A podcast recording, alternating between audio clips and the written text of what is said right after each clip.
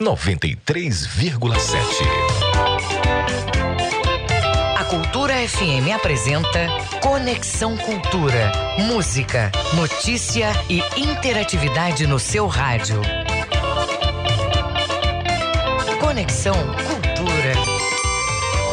Oito em ponto, muito bom dia para você ligado no Conexão Cultura da Cultura FM, portal cultura.com.br. Você sabe que, como de costume, estaremos juntos até às 10 horas da manhã. O Conexão é uma produção do jornalismo da Rádio Cultura. Eu sou Isidoro Calixto e a partir de agora você tem atualidades, prestação de serviços, notícias, entrevistas, entretenimento e música. E tudo isso para você ficar conectado com o que se passa no estado do Pará, aqui na Amazônia Oriental, no Brasil e no mundo. Ouvintes do Conexão, anote aí o nosso WhatsApp 985639937. Você está cansado de saber, mas eu repito, 985639937. Marque a gente com a hashtag Conexão Cultura, porque estamos ao vivo através do YouTube no portal Cultura. Conexão Cultura na 93,7. Paulinho, fica com a gente, Paulinho, que hoje é dia 5 de janeiro, hoje é quarta-feira, 5 de janeiro, é celebrado o Dia Nacional da Tipografia. No programa de hoje, vamos bater um papo aqui com a banda Quero Mais, que vai trazer um pouco de música pra gente, para alegrar o nosso espaço aqui, né? Tem ainda um bate-papo muito legal sobre a importância da fisioterapia pélvica para a saúde da mulher. Importantíssimo o assunto. Temos ainda os nossos quadros de A Mídia e o Mercado, o pessoal da veterinária vai estar aqui falando, trazendo dicas importantes pra gente e, é claro, a análise do futebol com o enciclopédico Ivo Amaral. Você está na Cultura FM.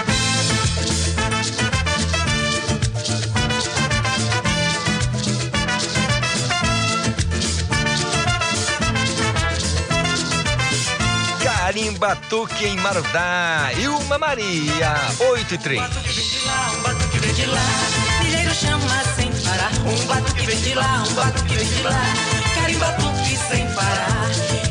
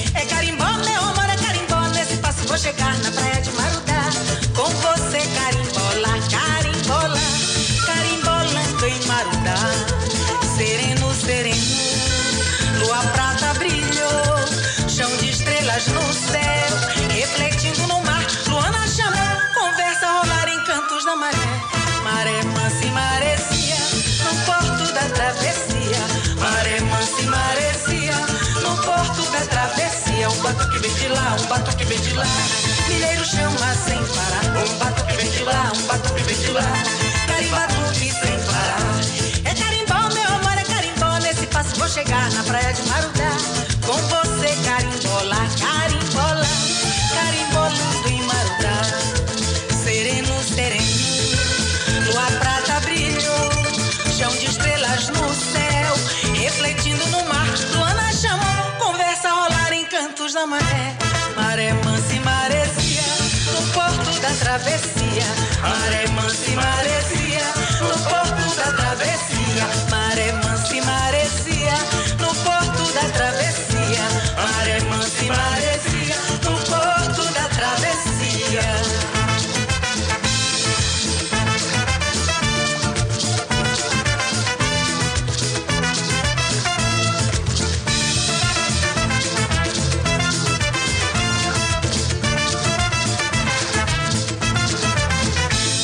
Você está ouvindo Conexão Cultura na 93,7.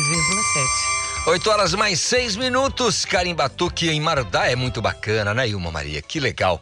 Queremos você aqui, hein? Dá um pulo aqui para bater um papo com a gente. Agora 8 horas mais 6 minutos. O trânsito na cidade. Enquanto eu dou aquele abraço ao super jornalista Denilson Almeida, que já está para mim no firmamento como jornalista, um dos baitas, daqueles grandes, os caras que fazem a diferença. Ele está lá no meio. Denilson Almeida, aquele abraço, você dando a carona pra gente. abraço. Agora eu quero que você se ligue nas informações do trânsito nas ruas e avenidas da Grande Belém, porque vai falar comigo meu colega Marcelo Alencar. Bom dia, Marcelo. Bom dia, Isidoro Calixto, Paulo Sérgio, Reginaldo Barros e principalmente eles que eu amo de paixão, tenho um carinho imenso. Transborda o meu carinho, meu amor por todos os ouvintes da Rádio Cultura FM 93,7 que se ligam com a gente aqui no Conexão Cultura.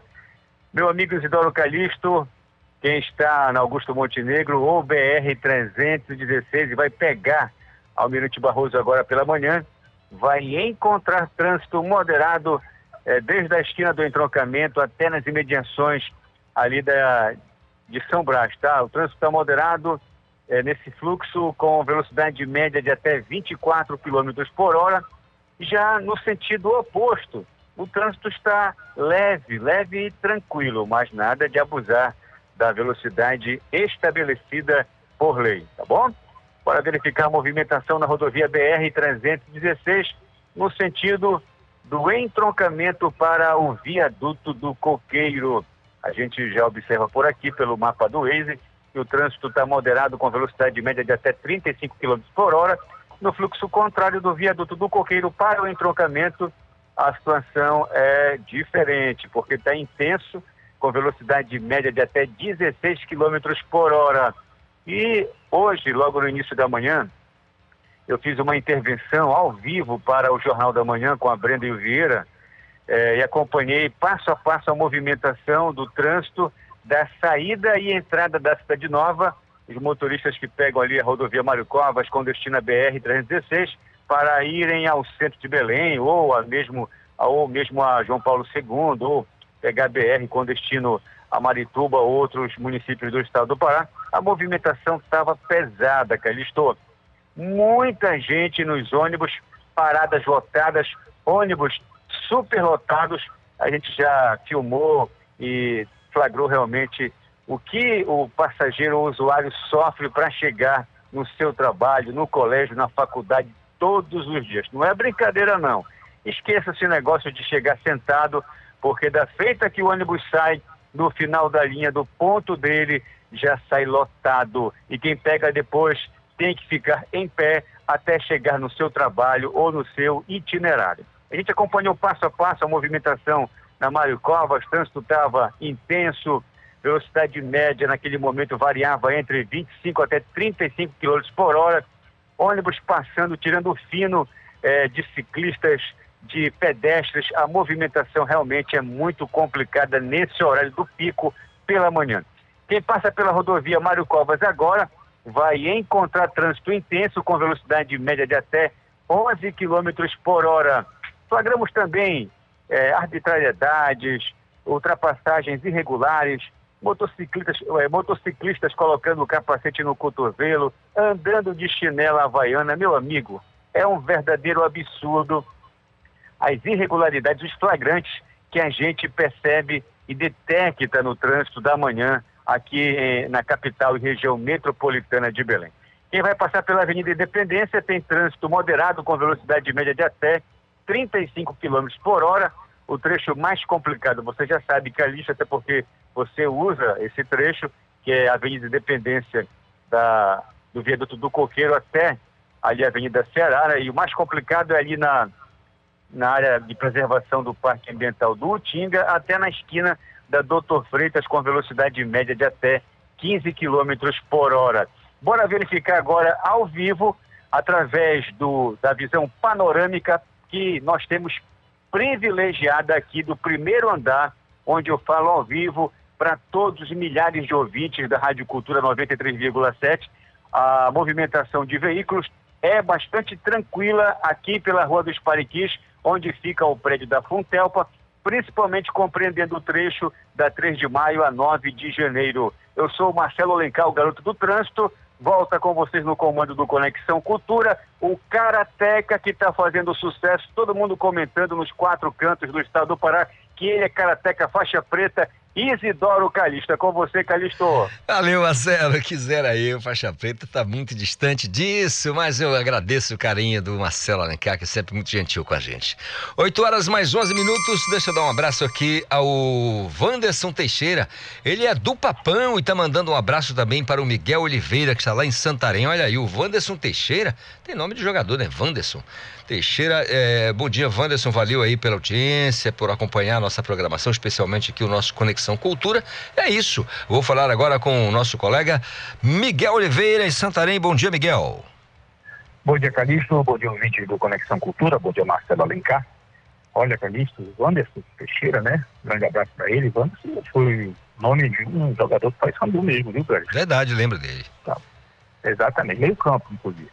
Olha, Calixto, é, pegando carona no trânsito, no Marcelo Alencar, é, a gente tem falado aqui no Conexão Cultura, você, Marcelo, sobre essa questão dos motociclistas que não usam capacete. Olha, Calixto, o Detran está ainda realizando uma operação Festa Segura, né? Começou no final do ano e vai até hoje. Aqui no Baixo Amazonas, é, três municípios foram alvo da operação é, Mogi dos Campos, Santarém e Almerim e o distrito de Monte Dourado. E o resultado da operação, esse resultado parcial, confirma exatamente o que o Marcelo Alencar falou há pouco aqui no programa. Não uso de capacete está entre as principais infrações flagradas, viu, Calixto? Então, é, nós temos aqui estatísticas dessa operação, que na verdade começou no dia 21 de dezembro, vai até hoje, e o pessoal observou a falta do uso do capacete, principalmente em entidade pequena. É, o Detran também, além do excesso de capacete, do, do não uso do capacete, é, flagrou excesso de velocidade, problemas no licenciamento de veículos. E essa operação, é, o Detran abordou aqui na região oeste do Pará, essa operação foi feita em todo o estado, mas aqui na região oeste do Pará, foram 750 veículos é, na operação Festas Seguras, 400 em Santarém, é, 25, 250 entre Almerim e Monte Dourado, Monte Dourado é distrito de Almerim, e 100 em Mojuí dos Campos. Agora, é, a maioria das abordagens né, foram de motociclistas que não usavam capacete. Mas nem todas as informações desse balanço parcial do Detran são ruins. Por exemplo, de 150 condutores abordados que concordaram em fazer o teste do etilômetro, né, soprar no bafômetro, todos deram negativo, que é uma boa notícia. O detalhe que chama atenção, Calixto, é com relação a Mojuí dos Campos. Olha, Calixto tem cerca de 10 anos, o primeiro prefeito de Mojuí dos Campos, o Jairson Alves, você sabe que Mogi dos Campos é o último município a ser criado aqui no estado do Pará é, é, ele completou os 144 municípios. E a primeira providência que o prefeito tomou naquela oportunidade, né, há cerca de 10 anos atrás, ele distribuiu capacetes gratuitamente para todo mundo. Todos os motociclistas de Mogi dos Campos receberam da prefeitura gratuitamente capacete, porque lá naquela época ninguém usava capacete. Né? Todos os motociclistas trafegavam sem capacete. A prefeitura fez esse trabalho, mas olha, Calixto, esse bom exemplo do prefeito, né, essa iniciativa, que inclusive, além de ser econômica, né, porque o motociclista deixou de pagar, comprar o capacete, ela foi pedagógica. Mas, infelizmente, Calixto, é, não é o que se vê atualmente em Mogi dos Campos. Muita gente não usa capacete, viu, Calixto? Parece uma coisa mais cultural, né, Miguel? Porque a gente não entende. A pessoa sabe que o capacete, no caso de uma queda, vai proteger a parte do corpo que se bater pode ter o um risco muito grande de uma lesão grave, né? Um traumatismo craniano, por exemplo. E a pessoa, às vezes, ou não leva e quando leva, leva no cotovelo, como a gente a, a, sempre alerta aqui. A iniciativa é muito Olha, boa, mas parece que não tem jeito, né, rapaz? Olha, Calixto, eu conversei já. Eu sou, eu sou motociclista, né, que usa o capacete. Minha bicicleta é toda equipada com todos os sinais luminosos, inclusive, é, porque eu pedalo no final da tarde, início da noite. E muitas das vezes eu converso com motociclistas que estão sem capacete. E eu pergunto, por que, que eles não usam capacete? Olha, Calixto, uma das respostas mais comuns que eu recebo é que capacete causa desconforto, calor na cabeça, etc e tal. Olha, Calixto já tem modelos, né, Calixto, que são perfurados, modelos que são confortáveis. É, como você mesmo disse, Calixto, é uma questão cultural. Realmente as pessoas preferem é, dar vazão a um desejo de conforto, né, um falso conforto, trocando pela sua segurança. É lamentável, mas eu mesmo já comprovei que muitos não usam capacete porque acham desconfortável. A mesma desculpa, Calixto, infelizmente, para quem não quer usar máscara, Calixto. Muita gente diz que aperta, que tem dificuldade de respirar, enfim, sempre arruma uma desculpa, né, Calixto? É verdade, Miguel. Podia também não usar tênis, nem os sapatos, né? afinal de contas eles apertam os pés da gente, né? Não é muito confortável. Verdade. Nem por isso vai deixar de usar. Que coisa. É, Miguel, atualiza pra gente aí os dados da Covid na região de Santarém, Baixo Amazonas e por aí afora. Olha, Calixto, a gente, infelizmente, né, na contramão do país, pelo menos, Santarém continua registrando mortes por Covid. O boletim da prefeitura é, divulgado ontem à noite, é, informa que há o registro de mais dois óbitos por Covid-19, uma mulher de 44 anos e um homem de 78. Eles faleceram no último dia do ano. E, Calixto, o pior é que existem quatro óbitos sendo, óbitos sendo investigados. No momento, Santarém, desde o início da pandemia, 1.181 óbitos. Santarém, infelizmente, se continuar desse jeito, vai chegar à marca de 1.200, o que daria uma média de 400 óbitos por 100 mil habitantes, sendo esta a média uma das maiores do Brasil. É, inexplicavelmente se tem tanta morte por Covid em Santarém, comparando com a população de 300 mil habitantes, Calixto. Agora, em Alenquer, Calixto, a prefeitura atualizou as medidas, baixou um novo decreto, que começou, que entrou em vigor no dia 31, é, e não vacinados estão impedidos de entrar em estabelecimentos. Acho que essa é uma medida mais do que acertada, né? É, obriga a, a circulação de pessoas com máscara, a apresentação da carteira de vacinação nas repartições públicas, é, esportes coletivos podem ser praticados em arenas, quadras e campos somente até as 10 da noite, respeitando os protocolos, né? E na portaria desses eventos tem que apresentar passaporte vacinal. As igrejas em Alenquer, cultos religiosos, eventos estão permitidos com capacidade de 100% e respeito aos protocolos de biossegurança. É, os estabelecimentos não essenciais funcionam normalmente no horário previsto nos alvarás. Os restaurantes e locais similares funcionam com o um máximo de 50% da capacidade total. É, não custa repetir, eles estão sujeitos também ao cumprimento das medidas de segurança para evitar a infecção por Covid-19. Agora, os bares, Calixto, em Alenquer, só funciona até a meia-noite, né? Quem quiser beber em bar em Alenquer só pode beber até zero hora, Calixto. É uma medida, né? É bom que, enfim, tudo no sentido de melhorar a situação. São 8h20, Miguel, aquele abraço, a gente volta a se falar amanhã. Um abraço, Calixto. Valeu, valeu, Miguel Oliveira falando de Santarém com as notícias da região oeste do estado. Agora chega a médica veterinária Alessandra Belo, que tem dicas para a gente cuidar melhor, né? Orientar a gente aqui da produção e também aos nossos ouvintes a cuidar bem dos nossos pets. A doutora Alessandra Belo, bom dia. Bom dia, ouvintes do programa Conexão Cultura. Sou Alessandra Belo, professora do curso de Medicina Veterinária da UNAMA, e o tema de hoje será Doenças das mais comuns em gatos. Apesar de os gatos serem conhecidos por sua independência e autonomia, eles também são susceptíveis a enfermidades, e a melhor maneira de evitar doenças comuns em gatos é conhecendo esses problemas. As cinco doenças mais comuns em gatos são a imunodeficiência viral felina, leucemia viral felina, insuficiência renal, obesidade e cálculos urinários. A imunodeficiência viral felina, FIV, causada por um vírus, conhecida como AIDS felina, é uma das mais temidas, pois o vírus ataca o sistema imunológico e pode levar à morte, devido à falta de defesa do organismo. O contato com a saliva é a principal fonte de infecção da doença. Os sinais que ocorrem são falta de apetite, febre e aumento de linfonodos. Não existe vacina e a melhor forma de prevenção é mantendo o gato em casa. A leucemia felina é também causada por um vírus e causa enfraquecimento do sistema imune.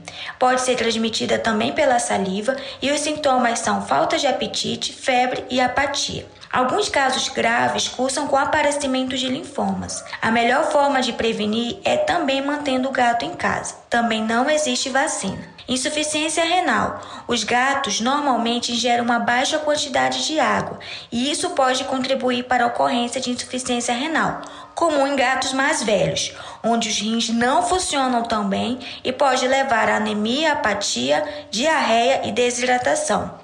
Para prevenir, o ideal é ter bebedouros do tipo fonte que estimulam maior consumo de água. Obesidade.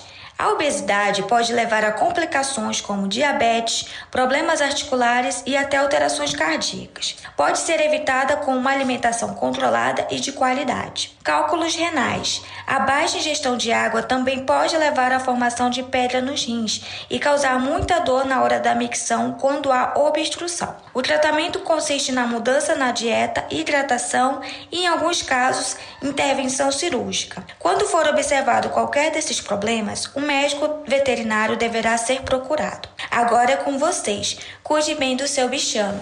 Alessandra Belo para o Conexão Cultura e até a próxima semana.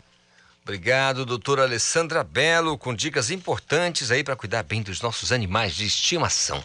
8 horas mais 23 minutos. Olha, preste atenção. Alta no preço do botijão de gás, o gás de cozinha, naturalmente, chegou a 35,16%, isso no período de janeiro a dezembro do ano passado, né? Bem ali. Acabamos de virar o ano, né? Isso foi que apontou uma pesquisa do Diese. As informações com o meu colega João Paulo Seabra. Bom dia, João. Olá, bom dia, Isidoro Calixto. Bom dia também para os ouvintes do programa Conexão Cultura. E essa pesquisa, Calixto, ela foi realizada pelo DIES para o Departamento Intersindical de Estatísticas e Estudos Socioeconômicos e foi divulgada ontem é, e revelou realmente esse aumento de 35,16% no acumulado do ano de 2021. E lembrando que esse aumento de 35% está bem acima da inflação, que foi fechada em torno de 11%. E esse reajuste calixto ele, ele vem trazendo dificuldade aos diversos envolvidos na cadeia do produto, desde os, os distribuidores até os consumidores finais, como aquelas pessoas que trabalham com alimentação. E o diretor de uma rede distribuidora de gás, que tem pontos nos bairros do Jurunas, Cremação, Pedreira, Marco e Parque Verde, eh, reclamou de uma queda de mais de 40% do número de consumidores finais, mas ao se referir aos restaurantes que adquirem eh, o botijão de gás, esse percentual de redução de vendas é ainda maior e chega a 70%. E em janeiro do ano passado, a distribuidora cobrava R$ 66,50 no botijão de gás e hoje esse preço chega, olha só, a 105 reais, então um valor muito maior.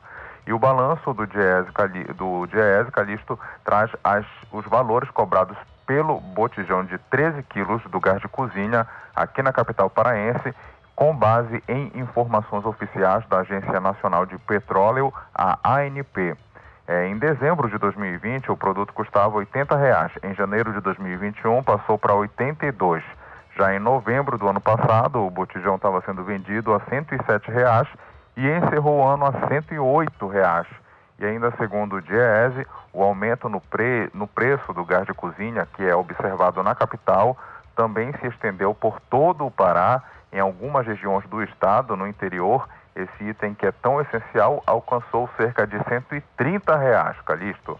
É com você no estúdio, João Paulo Seabra, para o programa Conexão Cultura. Obrigado, João Paulo Seabra. Tá aí, né? 35,16% ao longo de 2021. É só esperar para ver o que vai acontecer este ano com relação ao preço do gás de cozinha, assim como também do combustível, né? dos combustíveis. Eu, sinceramente, não espero por boas notícias, não, viu? Do jeito que a coisa anda, meu amigo, tá cada dia mais difícil. Mas seguimos na luta, lutando contente.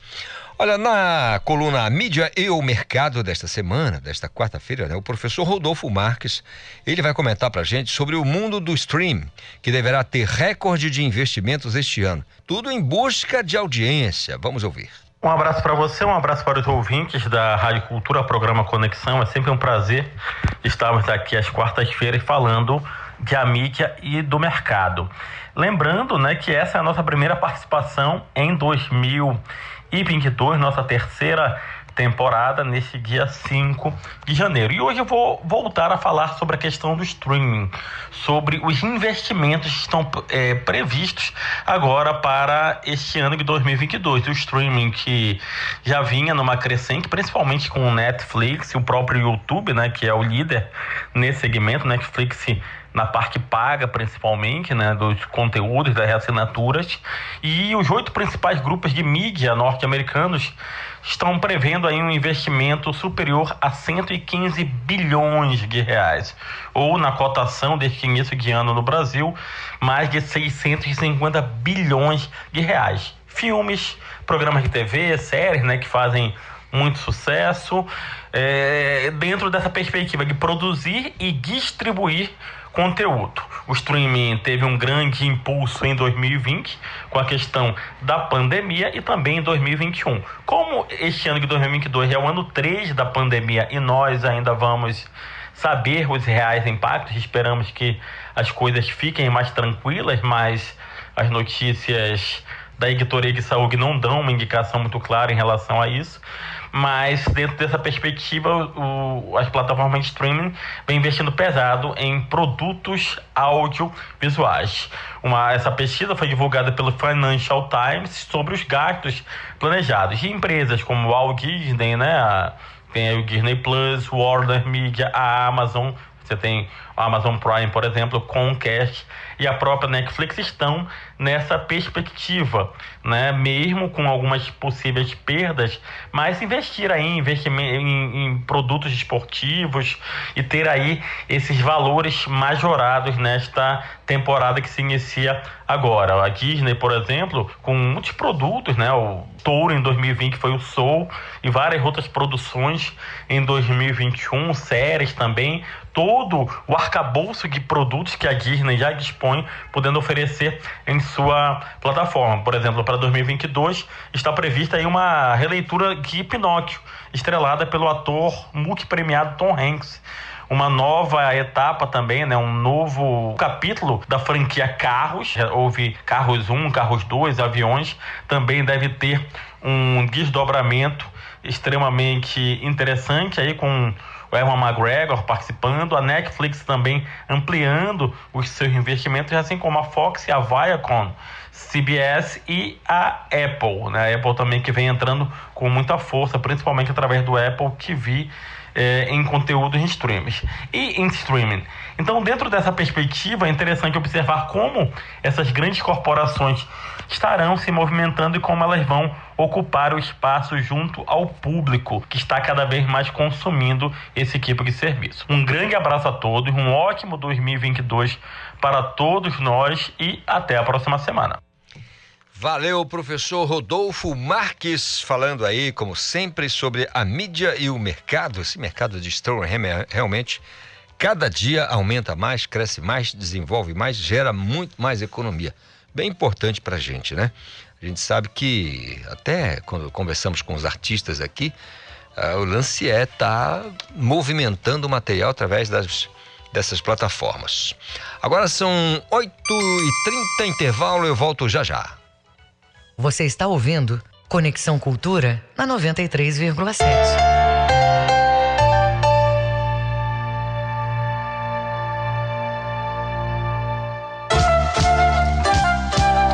ZYD 233, 93,7 MHz. Rádio Cultura FM, uma emissora da Rede Cultura de Comunicação. Fundação Paraense de Rádio Difusão, Rua dos Pariquis, 3318. Base operacional, Avenida Almirante Barroso, 735. Berlim, Pará, Amazônia, Brasil. Faça parte da Rádio Cultura, seja nosso repórter. Grave seu áudio com informações da movimentação do trânsito e mande para o nosso WhatsApp 985639937. Se você foi exposto ao vírus ou mora com alguém que esteja com Covid-19, mesmo assintomático, deve fazer o teste. Mesmo que o resultado dê negativo, mantenha o isolamento por sete dias e teste novamente. Se der negativo pela segunda vez, pode sair do isolamento, mas continue atento aos sintomas. As vacinas são muito eficazes contra as formas graves da Covid-19, mas você precisa continuar a se prevenir. Proteja-se do coronavírus. Cuidar da sua saúde é proteger a todos. Cultura, rede de comunicação.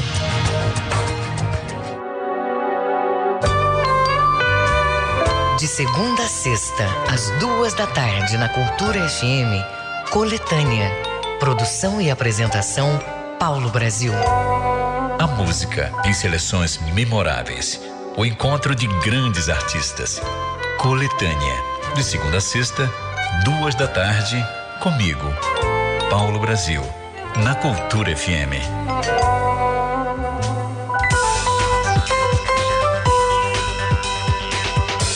Voltamos a apresentar Conexão Cultura. 8 horas mais 32 minutos, aqui de volta com o nosso Conexão. Não esqueça de participar, mandando a sua mensagem para o nosso WhatsApp 985639937. Marque a gente com a hashtag Conexão Cultura aí nas redes sociais. Se você quiser mandar pergunta, eu vou conversar agora com a secretária estadual de Educação, professora Eliette Braga, porque o governo do Pará divulgou, ainda na segunda-feira, o calendário para os novos saques do programa Reencontro com a Escola, que prevê benefício de até quinhentos reais para estudantes do terceiro ano do ensino médio e cem reais para os demais estudantes. O pagamento começa hoje e vai até o dia 18 de fevereiro, isso de acordo com o mês eh, de aniversário de cada estudante. Secretária, muito bom dia para a senhora, tudo bem? Tudo bem, bom dia, Calixto. É um prazer participar do Conexão Cultura. Ah, prazer nosso em recebê-la aqui mesmo que via telefone. Pra começo de história, tem uma dúvida aqui já da produção, né? Todo mundo querendo saber. Aqui está dizendo aluno, estudantes do estado do Pará. Me pergunto, alunos da UFPA, da, da, da Universidade do Estado recebe? Não, na verdade são alunos, né? é, Da rede estadual, SEDUC E da SECTET da rede estadual, Entendi, exatamente. Entendi. Alunos das escolas tecnológicas e aluno do ensino médio e fundamental. Ficou claro, ficou bem claro que era uma dúvida primeira que a gente tinha aqui com relação à questão dos, alunos, dos estudantes da Universidade do Estado. São universitários da UEPA que não recebem. Muito bem. Como vai funcionar o pagamento aos alunos da educação estadual, então, professora? Só explique pra gente. Isso, esse programa, Reencontro com a Escola, ele tem como objetivo maior o combate à evasão, incentivo à permanência na presencialidade das aulas e também um incentivo ao, eh, à vacinação da Covid para aqueles alunos que estejam na faixa de vacinação. Para você receber, você deve ir ao site da SEDUC, baixar a declaração que comprova a sua matrícula e que você está frequentando as, as atividades escolares e dirigir, se dirigir ao banco com seus documentos pessoais e a sua carteira de vacinação, quando for o caso. Então, e você, o banco eh, e a SEDUC anteontem divulgaram esse calendário de pagamento e hoje esse calendário ele inicia no dia 5, irá até o dia 18 de fevereiro, abrangendo todo o estado do Pará, pelo mês de nascimento deste aluno. Então, eu acredito que eh, devamos ter aí ma- uma- um período mais tranquilo de pagamento pela extensão do prazo, O Bampará vai abrir aos sábados também. Agora, o aluno precisa ficar atento ao, ao, ao calendário que atrela o seu nascimento ao pagamento, para que ele possa se dirigir ao banco apenas quando na data certa. Muito bem. Para a gente entender direitinho e informar o nosso ouvinte aqui do Conexão, professora, é, por exemplo, o, o estudante que faz aniversário amanhã, por exemplo, ele faz aniversário no dia 6 de janeiro, né? Amanhã. Sim. Então ele já com essa data em mente, sabendo que ele faz aniversário amanhã, ele, ele preenche os requisitos, então ele pode se dirigir à agência, é isso? Sim, sim, sim. No o calendário é, que foi divulgado, o cronograma que foi divulgado, ele estabelece todos os períodos, inclusive é, de forma bem explicativa, que vai iniciando é, com as datas de nascimento de janeiro até 31 de dezembro. Então é preciso ficar atento, é preciso só ir ao banco de fato com, quando for o dia do seu pagamento para evitar aglomeração. E todas as informações elas podem ser obtidas através do site www.seduc.pa.gov.br. Ali os, os alunos vão encontrar todas as orientações, é, o próprio sistema da SEDUC está disponibilizado nesta página para que você possa tirar a sua declaração e também é, lembrando que alunos da Sequitet, ou seja, da, da, que são alunos das escolas tecnológicas, também têm direito. E aí a gente espera que neste período nós tenhamos é, alcançado é, os 586 mil alunos do Estado aqueles que não receberam em dezembro, que nós iniciamos o pagamento pelos concluintes do ensino médio, eles podem receber neste período agora, desde que observado a data do seu nascimento. Sempre o nascimento atrelado à data de pagamento. E a gente faz essa ressalva porque acho que é muito importante que o aluno de fato só vá ao banco na data certa para a gente minimizar a questão do aumento das filas, né? E evitar qualquer tumulto e muita aglomeração.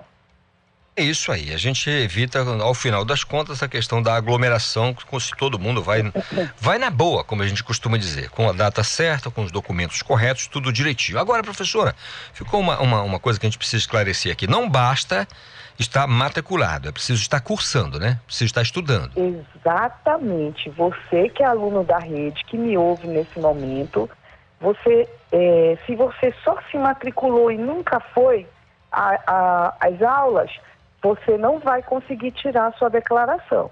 Mas se você tem uma frequência mínima, você vai tirar a sua declaração. Se você é concluinte, você recebe os 500 reais e conclui até o dia 18 de fevereiro o nosso ano letivo e parte para uma segunda etapa da sua vida.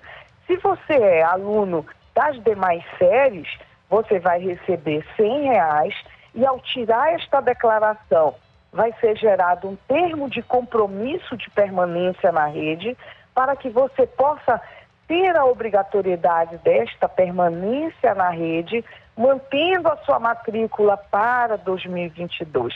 E a gente faz um apelo, é, Calixto, que todos possam é, fazer bom uso, né, que possam usufruir deste benefício que é em cota única, mas que nós todos possamos voltar para a escola. Se você não voltou para a escola, volte para a escola nesse momento. Você ainda tem a oportunidade de concluir o seu ano letivo. Nós estamos em currículo contínuo. O nosso, o nosso calendário vai até o dia 18 de fevereiro. Vamos combater a evasão. Educação é importante, educação transforma. Você que é aluno da rede, volte para a sala de aula. Isso pode mudar a sua vida. E a SEDUC e o governo, o governo do Pará vem investindo muito no processo educacional do Estado, desde 2019, buscando é, melhorar essa qualidade, buscando reestruturar a rede física. Já foram entregues mais de 85 escolas, então eu acredito que é um caminhar e este programa ele vem somar todas essas ações, essas ações que vêm sendo feitas no sentido de dar melhoria para a escola pública. Então a gente conta com esse aluno para que ele possa né, ter esse sentimento do pertencimento da nossa rede, voltar para as suas atividades escolares, concluir o seu ano letivo, porque isso é muito importante. E assim a gente vai caminhando, né? Combatendo a evasão, incentivando a vacinação. Lembre-se, se você é aluno que está na faixa de vacinação da Covid, você só consegue receber o benefício levando a sua carteirinha de vacinação. Se você não levar sua carteirinha de vacinação, você não vai receber o benefício que está disponível no banco. Então, acho que é um, é um programa, um projeto é, muito amplo, voltado para este incentivo e combate à evasão, voltado para a permanência do aluno na presencialidade, mas também incentivando a vacinação. E a gente vai caminhando aí é, na certeza de que é, vamos ter resultados exitosos, se Deus quiser. Muito bem. Professor Eliette, muito obrigado pelo carinho de atender a gente, pela grandeza, a gentileza, a delicadeza de falar com a gente, dando essas informações tão importantes aqui desse, dessa iniciativa do governo do estado no sentido de apoiar a estudantada. Isso é muito bom e por isso eu desejo, desejo a senhora um restante de quarta-feira abençoado e produtivo, tá bom? Para todos nós, eu que agradeço a oportunidade. Muito obrigada de estar participando desse programa. Muito, muito obrigada. Valeu, professora. É a professora Eliette Braga, que é a secretária estadual de Educação. Agora são 8 horas mais 42 minutos. Nosso papo agora vai ser com a doutora Samira Albuquerque. Ela é gerente de produção, é gerente do Programa Estadual de Erradicação da Febre Aftosa, isso da Agência de Defesa Agropecuária do Estado do Pará. Por que, Calixto? Porque a Agência de Defesa Agropecuária ela alerta os produtores rurais para o prazo final da segunda etapa da campanha de vacinação contra a febre aftosa. Isso ainda com relação ao período de 2021. Doutora Samira, bom dia, tudo bem? Bom dia, Carlinhos. Tudo bom? Tudo em paz. Até quando o, o rebanho deve ser vacinado, eh, doutora Samira? Bom, Calixto, a, a, etapa de vacinação, ela é dividida, né, primeiro momento para aquisição da vacina e vacinação do rebanho, e que foi até dia 31 de dezembro, né, nós tivemos duas prorrogações esse ano, por conta da dificuldade na aquisição de vacinas, então, a, a, etapa que geralmente termina no final de, do mês de novembro, ela se estendeu até o final de dezembro. E a notificação, que, que vai até dia 10 agora, de janeiro, que é quando o produtor vai até deparar, declarar os animais que ele vacinou. Ou seja, até dia 31 de dezembro ele poderia comprar vacina e vacinar. Ele tinha que fazer isso, né? Após esse período, para comprar vacina, ele só pode comprar com autorização da Agência de Defesa.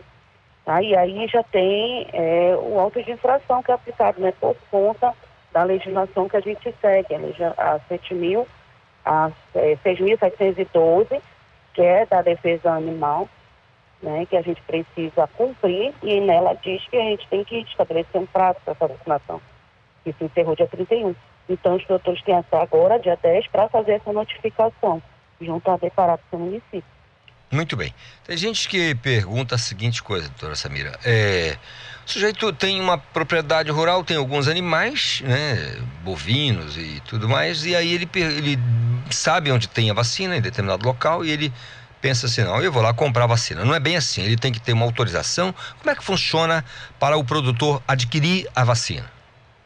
É, para ele adquirir a vacina, ele não precisa de autorização. Hum. Ele precisa só se dirigir a uma revenda agropecuária, né, que seja cadastrada junto a Depará e compra a vacina, né, e adquire a vacina. Ele só precisa da autorização após o término da etapa, que no caso terminou dia 31 de dezembro. Após esse período, ele precisa da autorização da Depará, porque encerrou a etapa de vacinação. A gente está agora no período de notificação, que é a comunicação da vacina.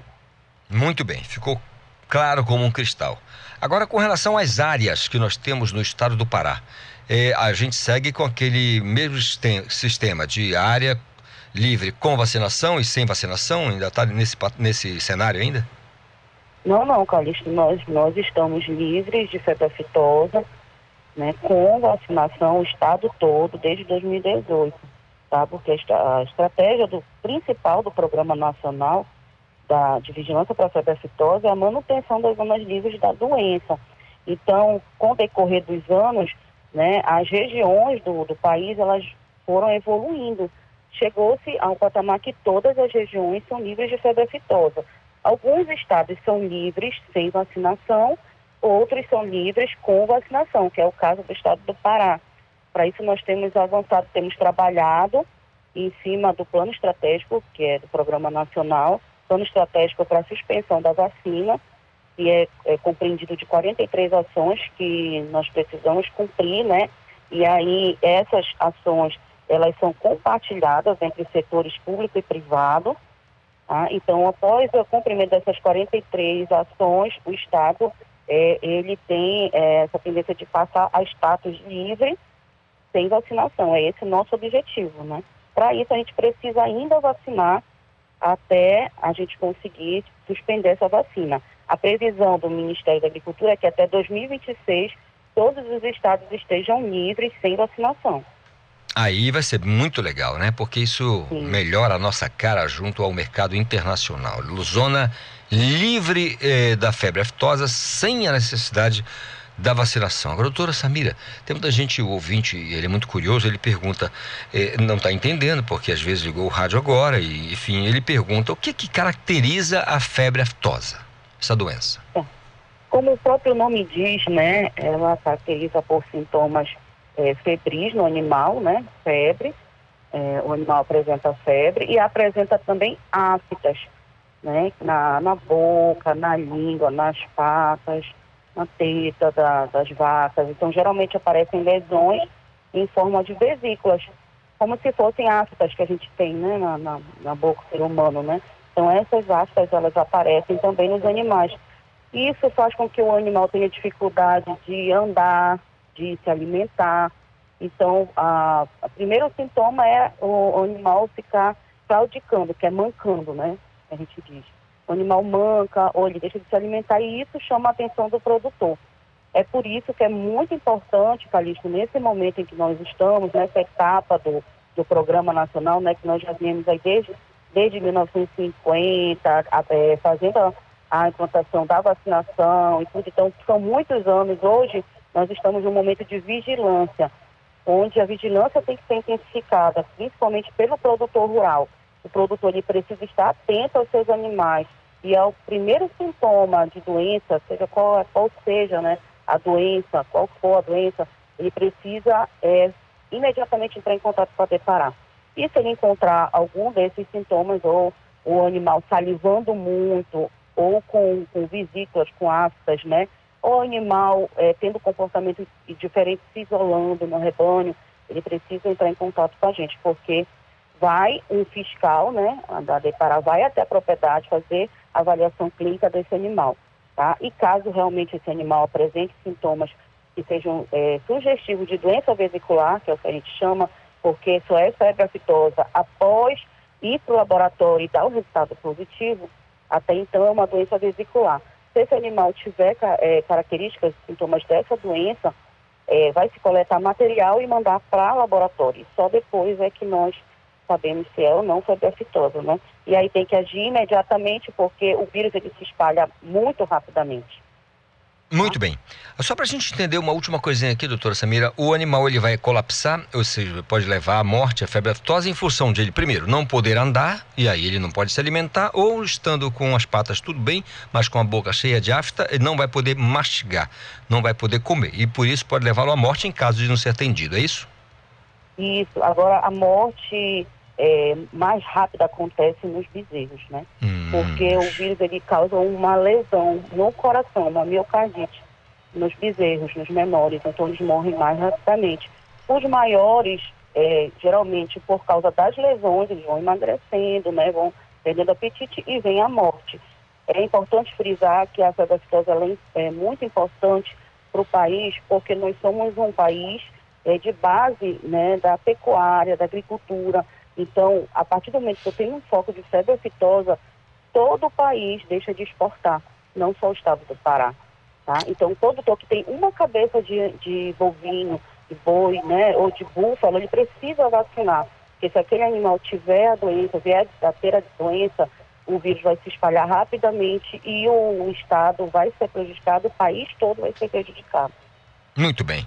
Por isso a gente torce para o sucesso do trabalho da Agência de Defesa Agropecuária, doutora Samira Albuquerque, e agradece ao mesmo tempo pela participação da senhora de destinar esse tempinho aí para conversar conosco aqui no Conexão Cultura.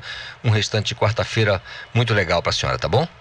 Eu que agradeço, Vanessa. Lembrando só que encerra dia 10 a comunicação, todos possam ir até para levar a relação dos animais, né? São os animais de 0 a 24 meses só, são vacinados nesse momento, os animais até dois anos.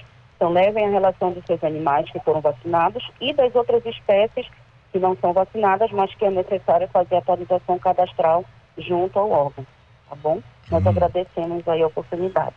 Muito bem, tá aí o nosso papo com o pessoal da ADEPARÁ, Agência de Defesa Agropecuária do Estado do Pará, um órgão tão importante, né, para questão da fiscalização, as inspeções que são feitas nas bases dos produtos animal, vegetal, muito importante para a segurança da nossa alimentação. Agora 8 horas mais 50 minutos.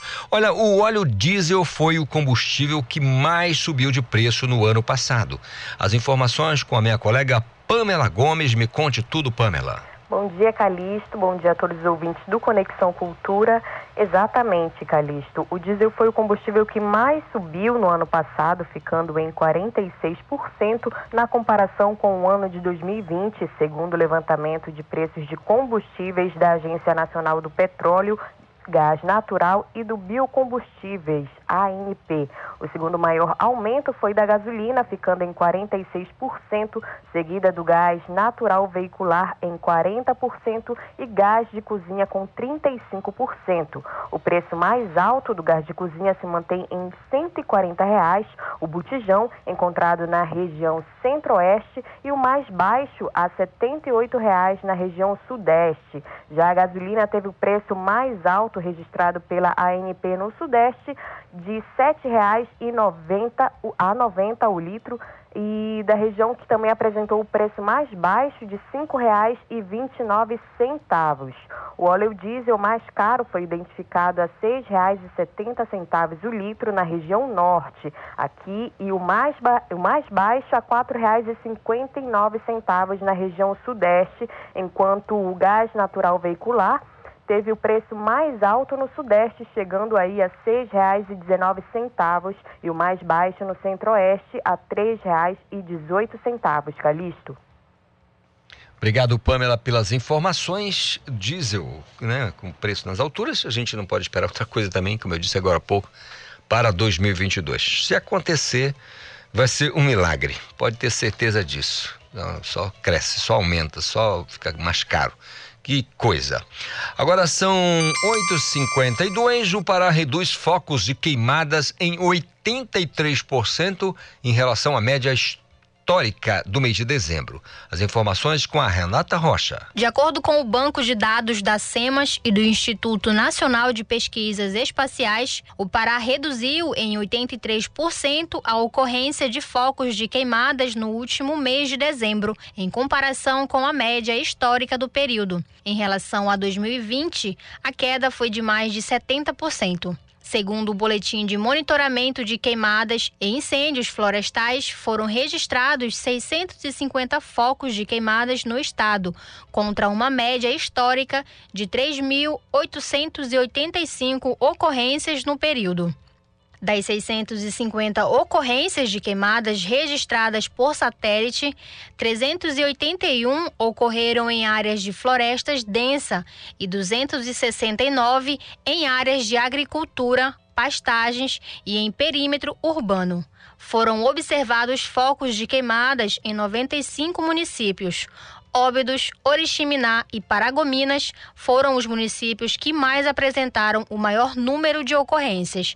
Em Óbidos, foram registrados 40 focos de incêndio. Em Oriximiná e Paragominas, ocorreram 32. Em Santarém, 30 e em Viseu, 25 focos com supervisão da jornalista Tamires Nicolau, Renata Rocha, para o Conexão Cultura. Obrigado, Renata Rocha pelas informações aqui no nosso Conexão Cultura, quando são 8 horas mais 53 minutos. Você sabe que pode participar mandando a sua mensagem para o nosso WhatsApp. Anote aí, 985639937. Você não pode esquecer também de marcar a gente aí nas redes sociais com a hashtag Conexão Cultura. Maioria é contra a obrigatoriedade de prescrição médica para a vacinação de crianças. Era de se esperar isso, né? Como é que a maioria vai concordar com uma aberração dessa? As informações com meu colega João Paulo Seabra. Bom dia mais uma vez, João. Olá, bom dia mais uma vez, Isidoro Calixto, e também para os ouvintes do programa Jornal da Manhã. E essa informação, Calixto, ela foi divulgada pela secretária extraordinária de enfrentamento à Covid-19, a Rosana Leite de Melo, nessa terça-feira agora, durante uma audiência pública sobre o tema e foram 99.309 pessoas que participaram nesse curto intervalo de tempo é, para aprovar esse documento que esteve sobre consulta pública. E sendo que a maioria realmente se mostrou concordante com a não obrigatoriedade da vacina e a priorização das crianças que tenham alguma doença. E a maioria foi contra a obrigatoriedade da prescrição médica no ato da vacinação. E em dezembro, o ministro da Saúde, Marcelo Queiroga, afirmou que o governo iria vacinar as crianças apenas mediante uma prescrição médica. E após a fala, o Conselho Nacional de Secretarias de Saúde, a CONAS, divulgou uma carta de Natal às crianças do Brasil, na qual ela confirmou que nenhum estado iria exigir o documento. A decisão do CONAS foi alvo de críticas de Marcelo Queiroga. Na ocasião, o ministro afirmou que os estados deveriam se manifestar na consulta pública. E a consulta pública, Calixto, para a manifestação da sociedade civil sobre a imunização das crianças foi criticada por especialistas e terminou agora no último domingo. Um pouco antes, na sexta-feira da semana passada, no dia 31 de dezembro, o ministro da Saúde afirmou em nota que a recomendação é pela inclusão da vacina em crianças de 5 até 11 anos no Plano Nacional de Operacionalização das Vacinas contra a Covid-19. E no dia 5 de, de janeiro, ou seja, hoje, após ouvir a sociedade, o Ministério da Saúde vai formalizar a decisão e, mantida a recomendação, a imunização dessa faixa etária deve ainda começar agora, nesse mês de janeiro. Então, fica essa expectativa, Calixto. João Paulo Seabra para o programa Conexão Cultura. Muito obrigado, João Paulo Seabra, pelas informações. 8 horas mais 56 minutos. Preste atenção. As frutas fecharam, não, o preço das frutas fecharam um ano, é, os preços com alta de 11% aqui na capital. Isso foi o que apontou uma pesquisa do Diese Pará. As informações com minha colega Pamela Gomes. Isso mesmo, Calixto. As frutas vendidas em feiras e supermercados da região metropolitana ficaram em 11% mais caras entre janeiro e dezembro de 2021, segundo o levantamento divulgado nesta terça-feira pelo Diese Pará. Os alimentos que tiveram os maiores reajustes, Calixto, Calixto foram a manga rosa, goiaba, eh, melão amarelo, banana prata, melancia e maracujá. As pesquisas do Diese Pará mostram ainda que frutas regionais como cupuaçu, pupunha, graviola e bacuri também ficaram mais caras. Também no acumulado de 2021, algumas frutas apresentaram recuo de preços, com destaque para o limão, seguido da laranja e pela tangerina. Os dados da pesquisa mostram também, Calixto, que em dezembro houve a alta de preços em relação ao mês de novembro de 2021. As altas mais expressivas foram verificadas no quilo do abacate, seguido do quilo do melão amarelo, da goiaba vermelha, da banana prata, do mamão e da melancia. E Calixto, poucas frutas apresentaram quedas de, de preços em dezembro, com destaque para laranja é, laranja pera, seguida do limão, da tangerina e do abacaxi. Calixto, volto com você. Muito obrigado, Pamela, pelas informações. 11% nas alturas, portanto, o preço das frutas que a gente tanto gosta, né? Mas enfim, acontece, a gente tem que conviver com essas coisas. Nove em ponto, intervalo, eu volto já já. Estamos apresentando Conexão Cultura.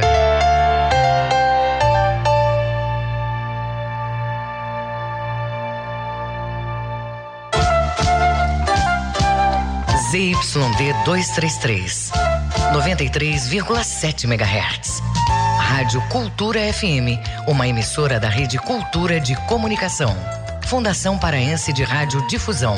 Rua dos Pariquis, 3318. Base operacional, Avenida Almirante Barroso, 735. Berlim, Pará, Amazônia, Brasil. FM. Aqui você ouve música popular paraense. Na vida só nos resta seguir, ser forte a cada instante. E uma coisa é certa pra desistir, basta querer parar. Música popular brasileira. É tanto, se ao menos você soubesse. Cultura FM 93,7. Papo é música. Feira do Som. De segunda a sexta, meio-dia. Meus amigos da cultura, fala o Edgar Augusto. Todo dia, de segunda a sexta-feira, ao meio-dia, a Feira do Som, com lançamentos e muitas novidades. Não percam a Feira do Som, a caminho de 50 anos, pela Cultura FM.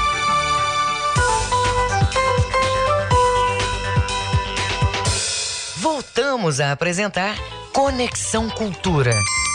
Agora 9 horas mais um minuto. 9 e 1 é o nosso Conexão de volta aqui através da nossa 93.7, a Rádio Cultura FM. Você pode participar, não esqueça. Vou te dar o nosso WhatsApp mais uma vez: 985639937. Olha, você pode marcar a gente com a hashtag Conexão Cultura aí nas suas redes sociais, tá bom? Faz isso e participa com a gente, que é sempre muito legal interagir com você.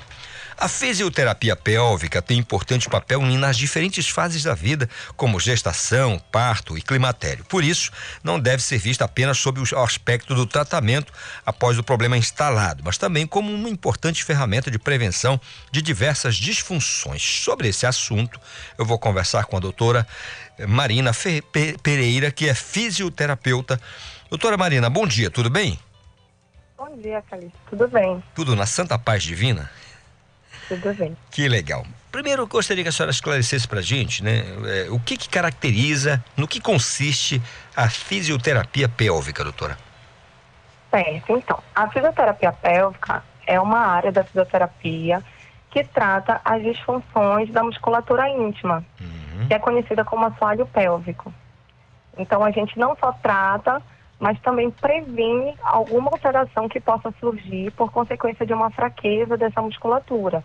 E essas alterações principalmente são a perda urinária, dor durante a relação sexual, queda dos órgãos pélvicos, entre outras questões que podem vir a aparecer no decorrer da vida. E com relação a esses problemas, doutora, dentro do eh, estado do Pará, por exemplo, qual é o cenário? Nós temos é, é, é um número razoável, é grande, é alarmante? Como é que é essa questão da desses problemas que envolvem é, a questão pélvica, a, essa parte do corpo humano? Então, é, não só no cenário paraense, como no Brasil e no mundo inteiro, na verdade, existe uma grande prevalência de disfunções né, do assoalho pélvico, tanto na população feminina quanto na masculina. Mas na população feminina acaba sendo muito mais comum pela própria estrutura anatômica da região. Então, existem várias situações que podem predispor ao surgimento dessas disfunções, dessas alterações, como a gestação, é, o momento do climatério, menopausa, pessoas que passaram por algum processo de tratamento de câncer ginecológico ou urológico.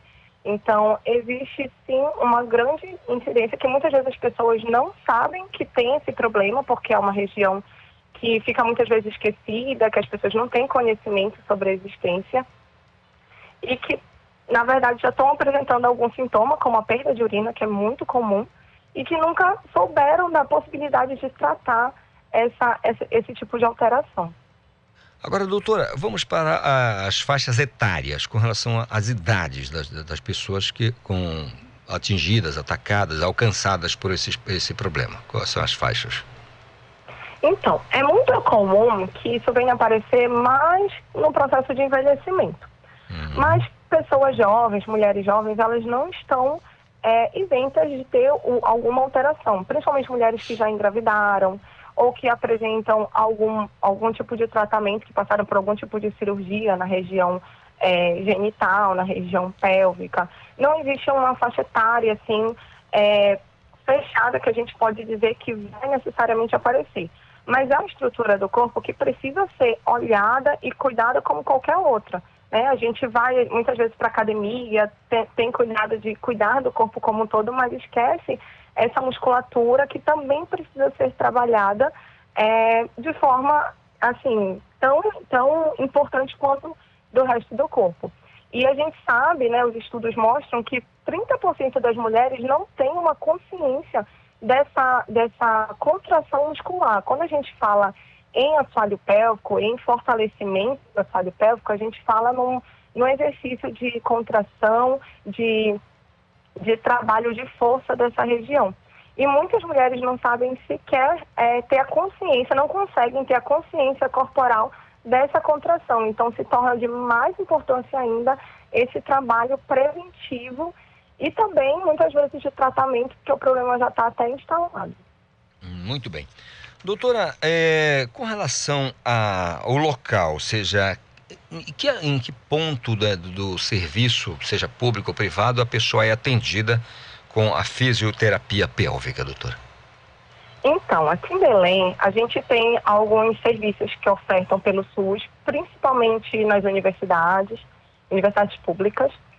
Algumas universidades particulares oferecem também esse serviço é, com auxílio de baixo custo, né, pra, cobrando o valor de baixo custo apenas para manter o serviço para a população que não consegue é, fazer, ter acesso. Mas a gente tem muitas clínicas que também trabalham de forma particular ou aceitando planos, né? Eu trabalho de forma particular e também é, aceitando convênios de saúde e que a pessoa pode buscar de livre acesso para fazer uma avaliação, para saber como é que está a sua musculatura íntima. Né? É importante ressaltar isso, que a fisioterapia, ela é, o fisioterapeuta é um profissional de primeiro contato, então não, não necessariamente precisa de um encaminhamento médico. Né? A pessoa que tem a curiosidade de fazer uma avaliação, de saber como é que está a sua musculatura íntima, ela pode procurar é, diretamente o profissional, agendar uma consulta para fazer uma avaliação, identificar se tem alguma questão e iniciar, se for preciso, um tratamento. Doutora Marina, olha aqui, o Walter, nosso ouvinte querido lá de, da Ilha do Mosqueiro, perguntando. Calixto, pergunte à doutora se a fisioterapia pélvica tem a ver com o termo pompoarismo. Eu, então, não sei, não, doutora, pessoas... aqui, eu, eu, fiquei assustado aqui com a pergunta dele, mas eu, essa precisa esclarecer para a gente aqui. Não, é muito importante porque muitas pessoas confundem, né? Hum. O pompoarismo é uma técnica milenar da Tailândia, enfim, que trabalha essa, essa musculatura genital também, com um objetivo mais de função sexual. A gente também trabalha a mesma musculatura, mas é muito mais é, um objetivo terapêutico. Também pode influenciar na função sexual, mas é, a gente precisa primeiro avaliar, né? Porque o pompoarismo é como se for é uma ginástica íntima, né? Então tem exercícios fechados que as pessoas executam de forma igual. Com a fisioterapia, a gente precisa avaliar o paciente, primeiro, né, paciente ou cliente, identificar como é que está a musculatura e vai prescrever os exercícios de acordo com cada caso. Nunca vai ser uma ginástica, é, um exercício fechado igual para todo mundo. A gente avalia, identifica quais são as questões ali que a gente está encontrando durante a avaliação para poder direcionar os exercícios. Ele trabalha a mesma musculatura, mas não é a mesma coisa que o pompoarismo.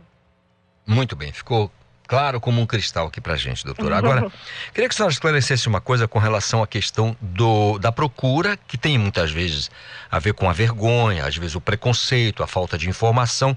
Isso ainda acontece? Eh, como é que está a receptividade do público com relação à fisioterapia pélvica, doutora? Então, infelizmente a gente ainda tem, né, muitas vezes esses tabus que envolvem a gente falar de saúde íntima, de saúde sexual, enfim.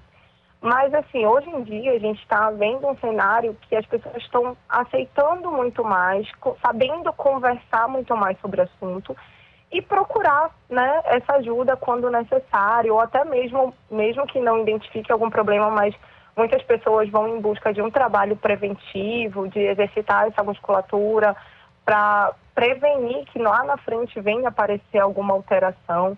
Então, assim, esse cenário está mudando. Ainda tem alguns, algumas questões, né? Algumas pessoas que se sentem constrangidas, que têm vergonha, mas é importante a gente falar que é um, um assim, a pessoa que vai buscar o serviço, ela está lidando com um profissional, nós temos essa abordagem que é tratada de uma forma muito natural, como deve ser, né? Então, acaba quebrando também, depois do primeiro contato, eu vejo muito assim, na minha rotina com as minhas pacientes, às vezes elas me procuram e falam, poxa, eu fiquei constrangida de início em procurar, mas agora eu vejo que é uma coisa tão natural e, e consegue fluir de uma forma muito muito mais simples do que as pessoas imaginam, né? Então, ainda bem que a gente está tendo essa procura, principalmente de mulheres gestantes que procuram aí ter um parto é, normal, humanizado, mas mesmo aquelas que não não vão fazer o parto normal, a própria gestação ela acaba predispondo algumas alterações que é importante ser cuidada. Então, a gente tem muito esse crescimento dentro da parte das, das mulheres que estão gestantes, mas muitas pessoas procuram com o objetivo de melhorar a vida sexual, as questões de queixas urinárias ou evacuatórias. Então, a gente já está conseguindo ter um cenário de procura muito melhor. Doutora Marina, existe algum tipo de conversa nessa, nesse encontro, nesse primeiro contato com a paciente? Existe algum tipo de orientação para o parceiro, para o homem, no sentido de ajudar a parceira, no sentido de melhorar também tudo isso, é, de se submeter ao tratamento? Existe uma conversa ou o homem ainda está muito à margem de tudo isso? Não, existe. Existe essa abordagem também para o homem, né? A fisioterapia pélvica a gente tem duas vertentes. Uma que trata a saúde da mulher, uma que trata a saúde do homem, porque o homem também pode vir a apresentar alguma disfunção sexual, algum tipo de perda urinária decorrente de algum processo de adoecimento. Então, existe essa abordagem de tratamento também para o homem. E independente se a gente estiver acompanhando um homem ou uma mulher em consultório, algumas vezes a gente precisa fazer é, uma consulta com o casal, né? Para poder identificar qual é o motivo da queixa. Nunca vai ser é somente uma abordagem física. O primeiro momento, principalmente de avaliação, é uma grande conversa. A parte de, de avaliação física, de toque, é a menor parte do atendimento no início, porque a gente vai precisar conversar muito, entender qual é a queixa, deixar aquela pessoa à vontade no consultório para trazer o motivo né, da, da sua procura e só depois que a gente vai direcionar para uma avaliação física, para entender mais, né, na estrutura qual é o problema, como o problema está se apresentando. Mas a gente tem uma grande abordagem de conversa, de orientação também, tanto para o paciente que está sendo acompanhado, sendo homem ou mulher, quanto muitas vezes a gente precisa é, chamar o parceiro ou a parceira para também fazer esse acompanhamento em conjunto, esclarecer dúvidas, dar alguma orientação mais específica. Doutora Marina, muito obrigado pela conversa aqui com a gente no Conexão Cultura. Eu tenho absoluta Eu que certeza que o ouvinte aqui do Conexão ficou muito mais esclarecido com relação à importância da fisioterapia pélvica, tirou a dúvida do, do, do nosso querido é, Walter lá de, de, de, de, Mosqueiro, que já estava aqui achando que tinha a ver com pompoarismo. Daí, é, Walter, não tem nada a ver. É parecido, mas não é bem é por aí. Parecido, é parecido, mas não tem nada a ver. Por isso, doutora Marina, muito obrigado pela conversa, viu? Desejo a senhora um restante de dia produtivo e abençoado, tá bom? Eu que agradeço, Carissa, para você também. Agradeço a oportunidade de estar falando dessa área, desmistificando algumas coisas. E queria convidar as pessoas que têm alguma dúvida, que querem saber mais, conhecer mais o próprio corpo, a marcarem uma avaliação, a procurarem um fisioterapeuta pélvico e começarem a se cuidar de uma forma global, né? Aproveitar o início do ano aí para começar um, um novo tipo de acompanhamento e de cuidado pessoal. Certo. Muito obrigado mais uma vez, doutora Marina Pereira. São nove horas mais 13 minutos, é o nosso Conexão desta quarta, que não tem sol muito quente e vai ficar mais agradável ainda mais tarde, tá bom? Pode apostar nisso.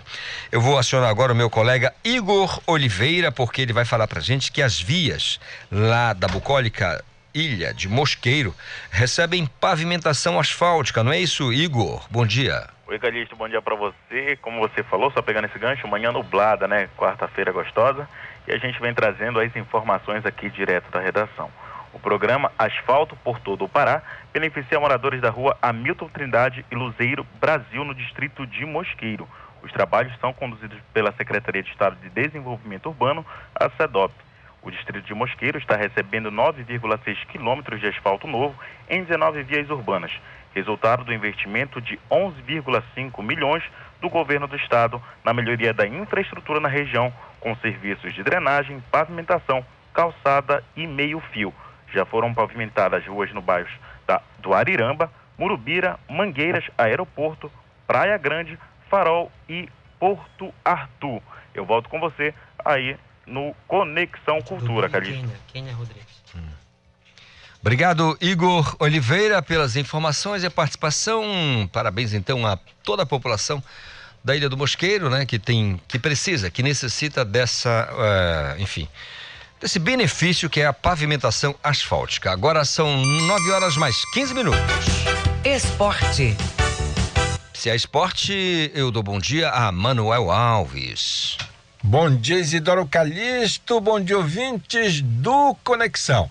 O campeonato de futsal das divisões de base chegando à fase semifinal. Ontem, no ginásio do Núcleo de Esporte e Lazer da Seduc, NEO, pela categoria Sub-10, Paysandu 3, CDM 0 e Clube do Remo meia dúzia, as Corinthians 0. No Sub-8, CDM 0, Paysandu 0 e Clube do Remo 10, SOS 0. No Sub-11, CDM 7, Paysandu 1. Agora preste atenção para os jogos de hoje, de novo no ginásio do Núcleo de Esporte e Lazer da Seduc. Uma hora da tarde, Tuna e Remo no Sub-11. Em seguida, três jogos pelo Sub-12. Clube do Remo e Allan Kardec, Corinthians e Imperial, Gran Pará e Paysandu. Com isso, nós fechamos a nossa participação no Conexão desta quarta-feira, que segue com a sua apresentação. Isidoro Calixto, aqui pela 93.7, Rádio Cultura FM. Tá aí, Manuel Alves, que alegria tê-lo de volta à programação aqui da nossa Cultura FM, do nosso Conexão Cultura. E você nessa quarta-feira, como é que tá aí no seu bairro, na sua comunidade, na sua cidade? Quer falar alguma coisa? Entre em contato com a gente, faça sinal pelo nosso WhatsApp 9856399 37. Se quiser marcar a gente com a hashtag nas redes sociais, é Conexão Cultura, né? Hashtag Conexão Cultura, você fala conosco, tá bom? Vamos seguir na luta, porque a gente sabe que agora o papo é com Ivo Amaral. Bom dia, Ivo. Bom dia, meu amigo Calixto. Estamos aqui para mais um bate-bola no nosso Conexão Cultura. Hoje tem um jogo importante. O Bragantino enfrenta o Ceará na Copinha, Ivo. Olha, é, eu, fico ansioso toda vez que passa aquele letreirozinho né, na ESPN, dando resultados internacionais. E eu estava ansioso porque da primeira vez eu não tive o prazer de ver o Castanhal relacionado na sua vitória contra o 15 de Jaú. Hoje é vez do Bragantino enfrentar o Ceará. Né? A competição é outra. Ontem, por exemplo, eu assisti boa parte do jogo, um jogo difícil para o Corinthians, contra o time do Resende, que é do estado do Rio de Janeiro, e o Corinthians venceu em cima da hora por 2 a 1 um. Então, às vezes dá surpresa, dá times que eh, você não relaciona como poderosos e podem surpreender. No caso do Bragantino, mesmo pegando o Ceará, que tem mais peso, mais nome na camisa, eu acredito que o Bragantino poderá surpreender. Certamente. E depois, amanhã também nós teremos o Castanhal volta a campo e dessa vez enfrenta o Grêmio. Aí falando de camisa, imagine o peso, hein, Ivo? Isso, é, até porque esse Grêmio que disputa a Taça São Paulo não tem nada a ver com aquele Grêmio que foi rebaixado para É a segunda divisão, apesar do elenco poderoso. Verdade. É, me parece que ano passado o Grêmio foi o campeão da competição. Mas é o favorito, sem dúvida alguma. O Castanhal tem que respeitar. Eu acho que vai jogar de maneira inteligente para tentar pelo menos um empate buscando a classificação. Ivo, voltamos aqui ao nosso território. Remo, Paysandu, Castanhal, eh, KTG, Parauapebas, enfim, os nossos clubes organizados para a próxima temporada. Muitos já estão aí preparados, acredito. Estava vendo uma conversa aqui do um, um jornalista com o treinador eh, do Paysandu, enfim, eh, falando das expectativas. Nesse momento, todo mundo muito alegre, eh, eh, com muita, muita expectativa boa, né, para a, a temporada. Mas quando a gente olha para a estrutura, especialmente uma coisa que você trata muito aqui, que é a questão da contratação, a gente fica preocupado, né, Ivo? É, muita gente chegando, né? Muita gente contratada em peso pelo Paysandu. E a tendência é aquela, é, é muito difícil que você contrate 15 jogadores, 12 jogadores e todos eles aprovem, não é? Se 60% aprovar, já é um índice razoável. A gente não conhece a maioria dos jogadores que estão aqui. O que me chama atenção, e nada contra os velhos, senão seria contra mim, não é? É que a maioria é veterano. Acabou, a grande maioria são de jogadores veteranos. Acaba de ser contratado um jogador que tem muita participação no time do América, o, o Marcelo Toscano. Pela Série A, constantemente ele era assim um banco de luxo, entrava constantemente no time do América. É um jogador de habilidade, veterano, foi contratado pelo Paysandu, né? Ano passado estava na Série A, agora vai estar na Série C. E é um jogador que tem credencial e uma longa rodagem. Espero que aqui finalmente, ao contrário de outros veteranos que não deram certo, o Marcelo Toscano mostra o serviço do Paysandu. Muito bem, é o que nós esperamos também. E esperamos, é, de repente, uma conversa, um, uma, um, um, um, contato com algum confrade, alguém que tá, esteja mais próximo aí dessa turma, para a gente poder é, esclarecer algumas coisas aqui sobre essas contratações, sobre a organização é. desta dessas competições, né, da, especialmente da temporada inteira para os clubes aqui do estado do Pará. Beleza, Ivo? Você tem um 007 aí, que é o nosso Reginaldo, né? Esse né? aqui... O Reginaldo de espião. Eu li aqui uma matéria do jornal, do Márcio Fernandes, elogiando muito a estrutura do Paysandu. Obviamente é bem diferente de quando ele foi jogador, né? Hoje a Curuzu é diferente, apesar de ser um estádio antigo, tem instalações modernas lá dentro, e o Marcelo Fernandes, que trocou a Série B do Londrina pela C do Paysandu, deve saber o que está fazendo.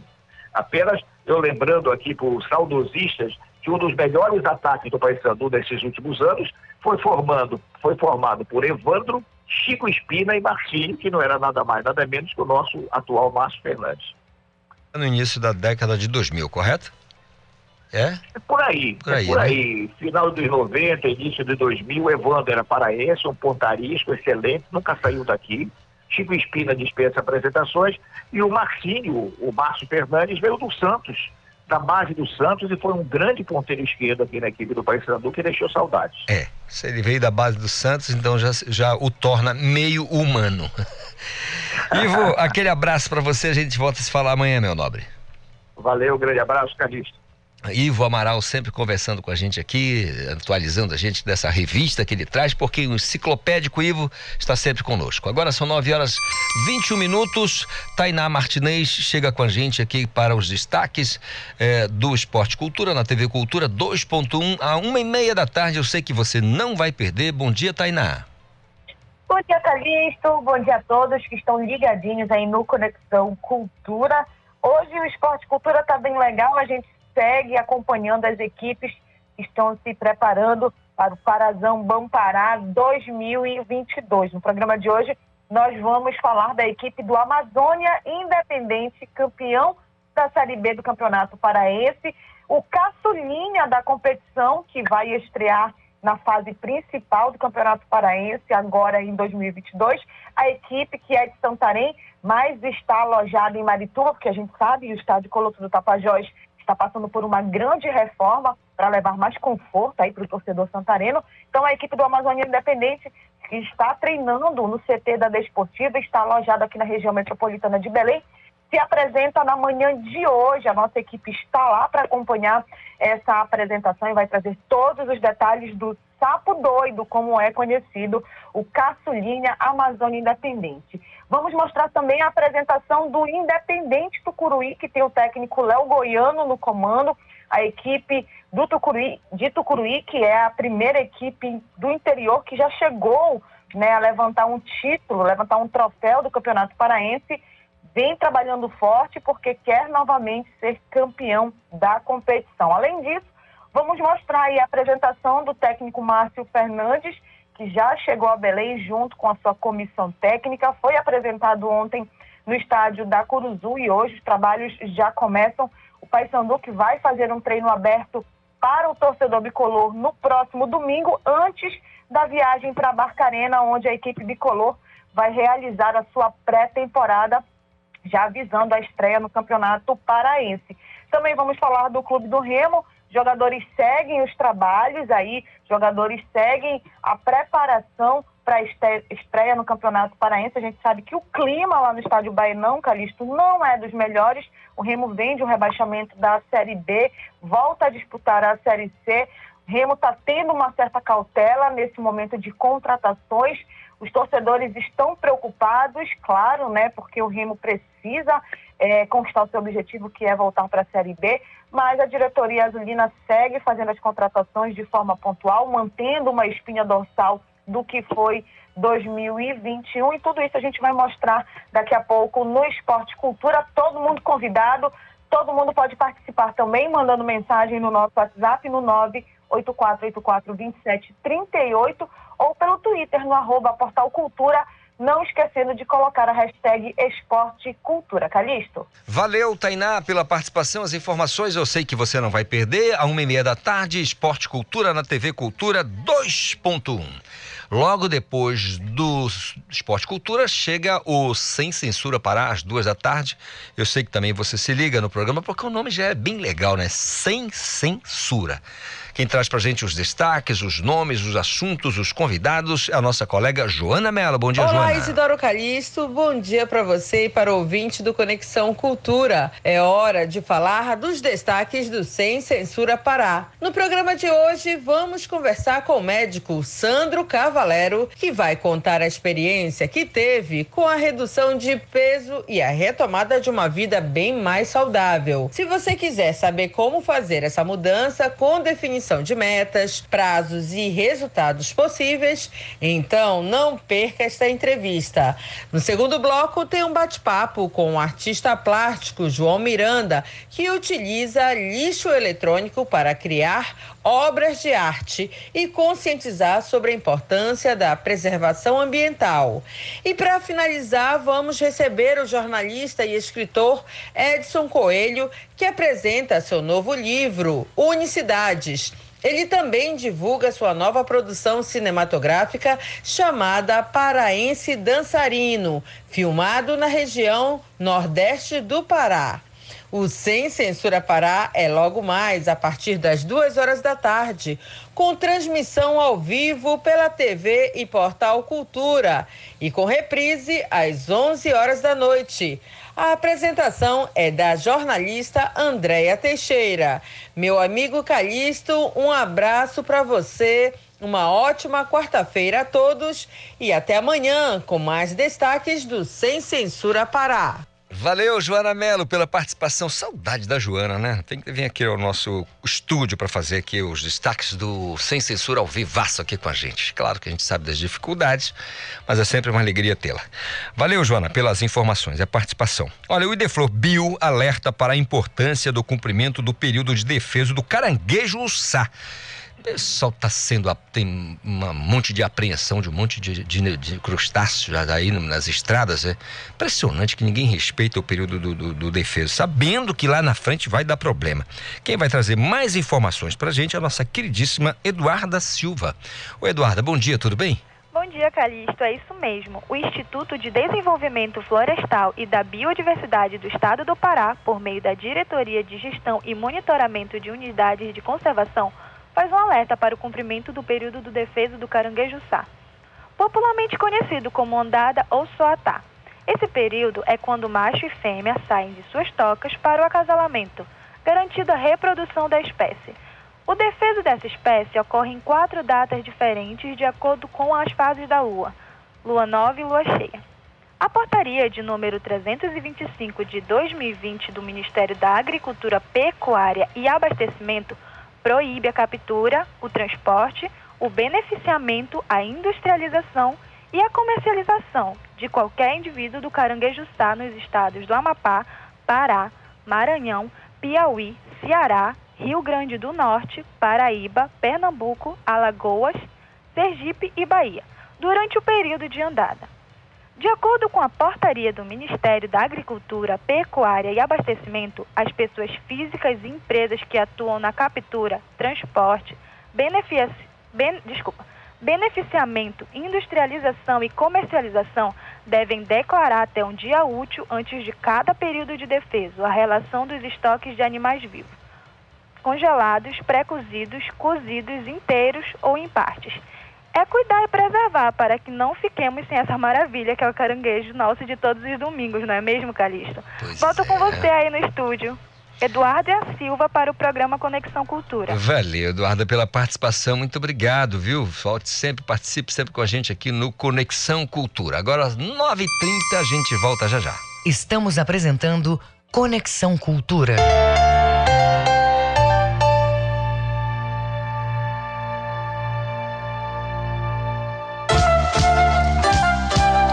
ZYD 233, 93,7 MHz. Rádio Cultura FM, uma emissora da Rede Cultura de Comunicação. Fundação Paraense de Rádio Difusão, Rua dos Pariquis, 3318. Base operacional, Avenida Almirante Barroso, 735. Berlim, Pará, Amazônia, Brasil.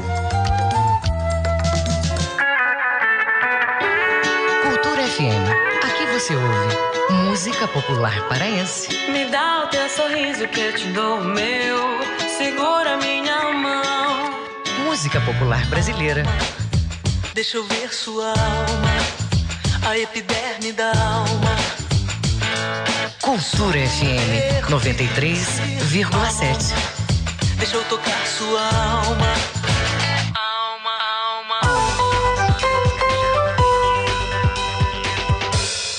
Voltamos a apresentar Conexão Cultura. Agora 9 horas mais 31 minutos de volta com o nosso Conexão Cultura desta quarta-feira, lindona, bonitona, e a gente agradece a sua parceria, essa carona que você dá pra gente aí no seu carro, nas ruas e avenidas da capital. Som.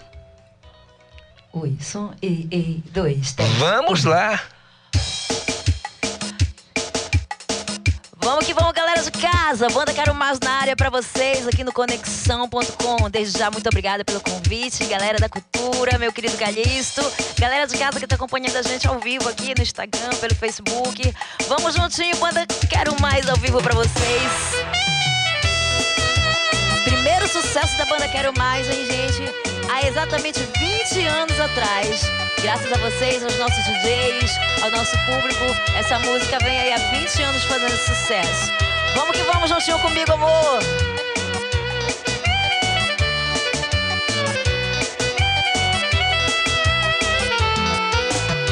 Às vezes eu te acho tão complicada.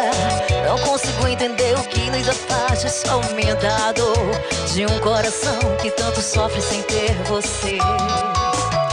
Se eu não te vejo, fico ao suspirar. Imaginando onde você está, se está pensando em mim. Eu quero que saibas que em ti não paro de pensar. Sem teu amor eu vou ficar nas nuvens. Não me deixa, meu bem, não me ilude. Vem me abraçar, aquece o meu coração. Não me deixe nessa solidão. Vem acende o fogo dessa paixão. Eu quero te amar. Conforta essa emoção.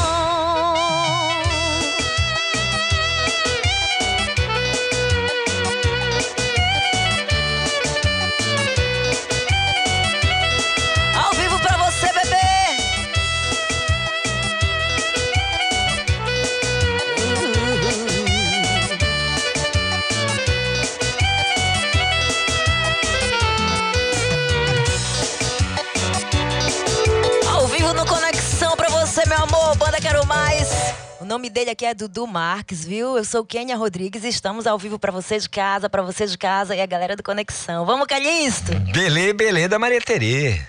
Kênia Rodrigues e Dudu. Olha só, você falou 20 anos, mas isso- vocês então não estavam na base, porque, bom, aqui tem no máximo 23, você É que a tá gente com tem um produtinho secreto que a gente toma. Mas, ó, sim, sim, sim. Dudu. Já estavam lá. É, é o dono. Foi, a banda foi fundada junto com o irmão dele, com o Marcos Marques. Aliás, um abração pro Marcos, que tá lá em São Paulo. Deve estar. Daqui a pouco vai ver a gente aí por aí. Então, foi fundada há exatamente umas, há 20 anos atrás, é isso? Há 20 anos atrás, Dudu Marques. E essa música foi o primeiro sucesso da banda Quero Mais, né? Então tá aí há 20 anos. Eu estou na banda há 10 anos. Não estou todo esse tempo, né? Na, na época eu era só uma criança. E... Mas assim, mas era mesmo. Olha só, e, e nesse período aí eh, que você tá com- com a Quero Mais 10 anos, o que você percebeu de transformação? A gente teve hum, altos e baixos, mas por exemplo, hoje nós temos o Brega como um patrimônio um material né, do estado do Pará. Nós temos até um programa na casa aqui que vocês, Maravilha. né? Sim, as marcantes já vieram aqui, tenho certeza. Então, assim, o que, que vocês perceberam na carreira, né, na, na- na trajetória da banda nesses últimos 10 anos? Vamos colocar a última década. Vocês acham que está mais produtivo o processo? Estagnou? Como é que tá? Como ele é o produtor oficial da banda, É, vamos né? falar Entende aqui mais do assunto, vou passar a bola pra ele aqui. Dudu, conte lá. Você acha que a gente avançou, estagnou em algum momento, processo criativo diminuiu? Ou, ou a tua avaliação nesses, nesses nos últimos porque, 10 anos? É porque assim, com o tempo, como todo ritmo, ele vai sofrendo vertente. Uhum. né? E com a, a- a música melody, que é o que a gente faz, o ritmo calypso também, ele também sofreu essas vertentes com o tempo. Devido à evolução de rede social, essa questão da internet, de divulgação de tudo. E teve uma mudança assim muito grande. É legal. Hoje vocês, eh, a banda, quero mais, ela tem uma, um- uma estrutura de o quê? Quantas pessoas hoje? A banda Quero Mais tem uma estrutura de 20 pessoas. Caraca, cara. Porque a banda ela tem toda uma produção, tem Mas a gente tá falando de todo mundão mesmo, né? Sim, todo, sim, sim, cara, sim. Todo, Sim, geral. geralzão, é. Beleza, no palco sobem quantas pessoas? No palco sobem oito pessoas. Ah, bacana, legal saber. Oito pessoas. O ouvinte já tá invocado. Calixto está conversando muito, quero música. Vamos fazer? Vamos fazer então o mais sucesso da banda Quero Mais, como já foi dito, né? A banda tem 20 anos e tem muitas músicas novas que a gente vai mandar lá pra frente. Pra... Aliás, vai ter até lançamento hoje aqui, tá, Epa! gente? Só lembrando lá pro finalzinho. E a gente vai seguindo essa linha das músicas que já vieram, né? Desse, desse tempo todo. Eu tenho um- uma honra muito grande, de uma responsabilidade muito grande nas minhas costas, né? Porque veio muita gente, né? A primeira cantora da banda foi Gabi Amarantos, depois veio a nossa querida Keila Lima, maravilhosa, e veio a Eliana Renner, e dentro de muitas outras cantoras, a gente tem uma responsabilidade grande aí. E teve muito sucesso, a galera conhece, vamos seguir então. Vamos lembrar juntinho com a gente aqui ao vivo. Então vamos nessa. Bora beber! Beber no duplo sentido, viu?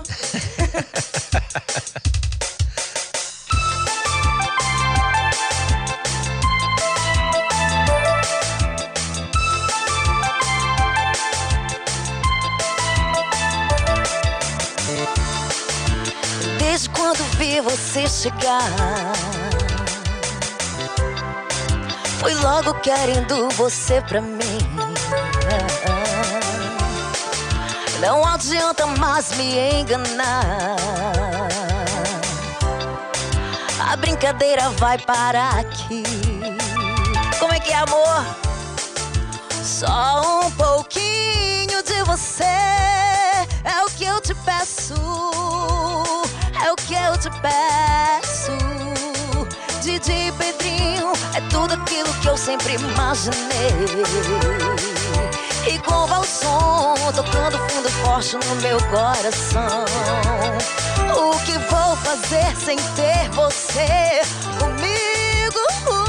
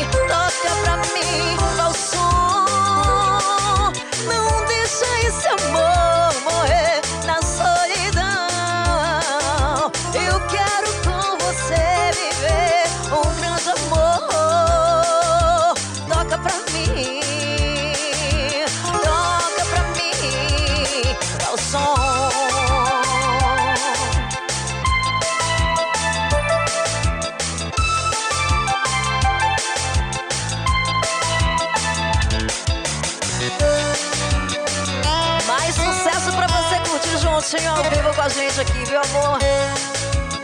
Olha, Canisto, se deixar, a gente vai até a noitinha, viu? São 20 anos, nego.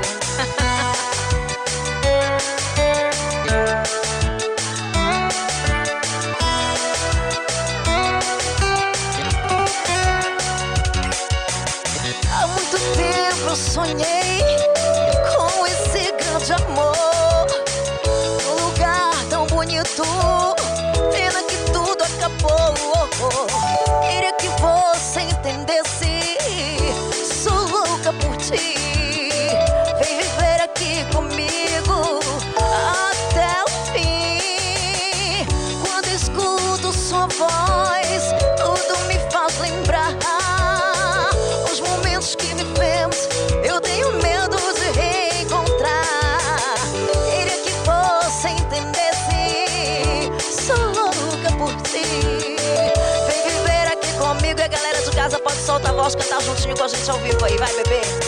No Barão Vermelho eu vou te encontrar. Você está lá, eu vou me apaixonar.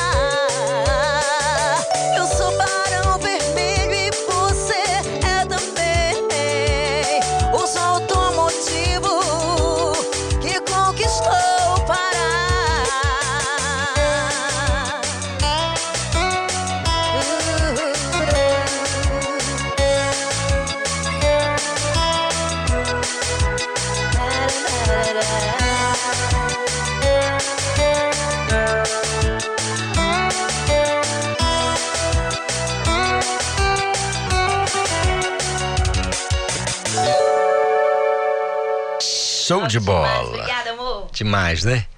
Sãozaço. O pessoal no coletivo agora que tá ouvindo a gente, todo mundo batendo o pé. Se brincar, vai pro corredor e dança. Pode afastar aí, cadê, que a galera É verdade. afastar o sofá e aproveitar. É, legal. Kênia, é, como é que você tem percebido nos últimos tempos? Bom, es- especialmente sobre esses dois anos aí. Como é que vocês se viraram? É, pandemia, em alguns momentos. Os artistas foram os mais atacados, né? É, eu lidam creio com que a gente tenha direto. sido o mais, os mais prejudicados É, da nossa sem classe. dúvida. Né, Teve muita gente, com certeza, que com problemas, mas a gente depende É.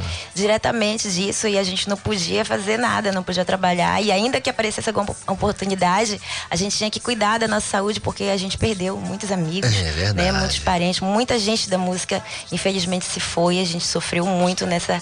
Mas, olha, Calixto, apesar dos pesares, né, graças a Deus eu posso dizer que ah, da minha família, da- das nossas famílias, graças a Deus, eh, nós não passamos, né? A gente teve todo o cuidado possível do mundo e graças a Deus não chegou a nos atingir. E financeiramente falando, né, a gente teve um apoio muito grande do governo do estado do Pará, né, um, um projeto que foi feito das lives através da, da nossa produtora Talentos da Amazônia, né, teve outros projetos, inclusive através da própria cultura, através ju- junto com a Funtelpa, né, então esses projetos que, que financiavam as lives para as bandas terem, né, de onde tirar, terem algum sustento nesse período, foi muito importante para a gente. Na verdade, foi, eu posso dizer que foi o que sustentou a gente durante esse período todo. É porque é, é bem legal o que você está dizendo, Kênia, porque, como disse o Dudu, não, não, não, são, não são apenas as oito pessoas que sobem no palco que são os artistas, né? Então Sim, são sim. 20 pessoas que, né, que trabalham na banda, que ó, de alguma maneira vivem disso, essas pessoas, e que precisavam desse apoio, né? Sim, e, ele, e, e o governo nos proporcionou de tal forma que a gente conseguiu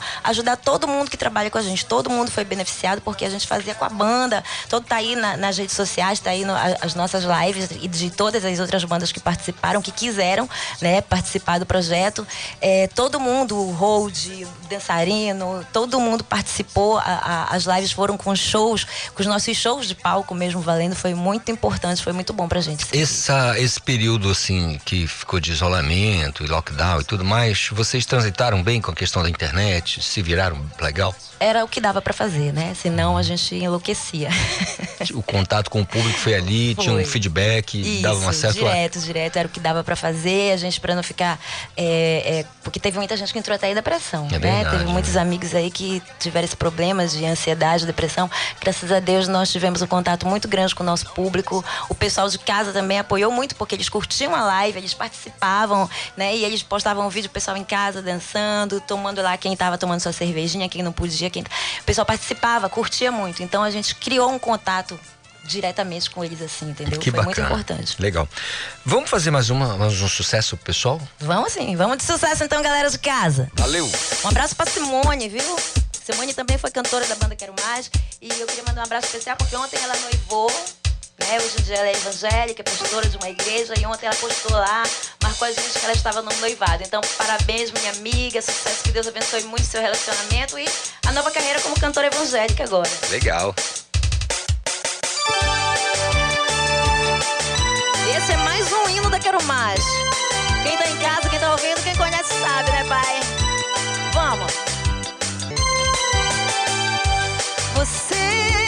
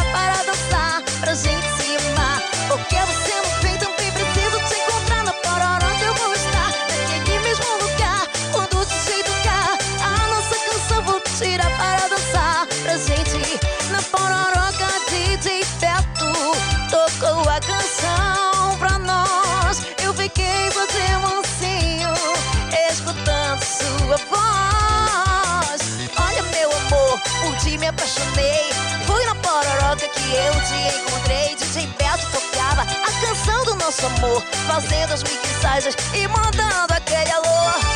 Você não sai do meu pensamento, não dá jamais. Ficar sozinho não aguento. Você não sai do meu pensamento, não dá jamais. Ficar sozinho não.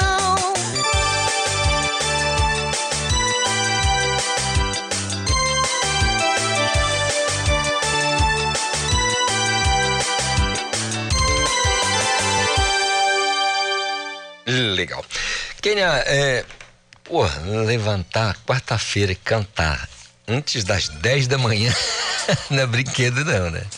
Pior de tudo, que eu tinha falado pro Yuri que convidou a gente, né? Ele queria marcar semana passada. Uma menina já estava numa, numa gripe braba, tosse pra tudo que era lado. imagino. Falei, ó, Yuri, deixa eu só acalmar aqui esse negócio desse coffee-coffee.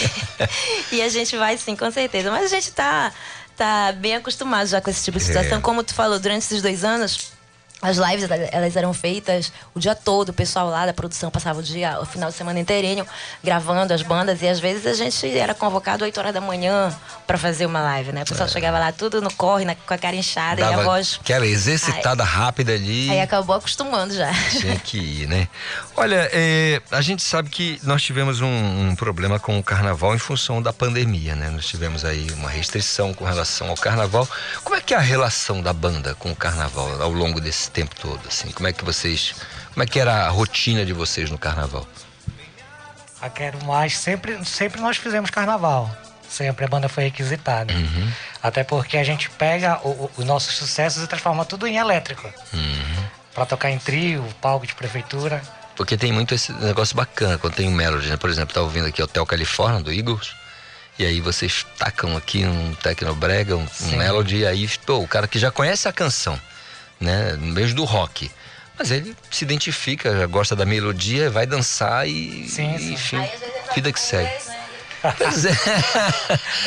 Legal, mas então o carnaval, por exemplo, agora não vai rolar, mas vocês certamente vão fazer alguns eventos eh, Vamos fechados. fazer alguns eventos privados, Uhum. né? Porque como agora vai ter essa restrição e infelizmente é, é um mal necessário, né? É, um mal necessário. A gente tem que encarar assim, né, cara? Como um mal necessário, porque daqui a pouco, lá para daqui seis meses, oito meses, tá tudo aberto, aí sim. Aí É, é isso, exatamente. A gente tem essa consciência, como eu te falei, como eu falei antes, né? Nós que perdemos muitos amigos, que a gente viu a situação, todo mundo, né, vivenciou isso de muito perto. A gente sente muito de não poder ter feito o Réveillon que nós queríamos, que nós estávamos acostumados. Sente muito de não poder fazer nossos trios, de não poder estar nos interiores com a galera aí que curte muito nosso trabalho.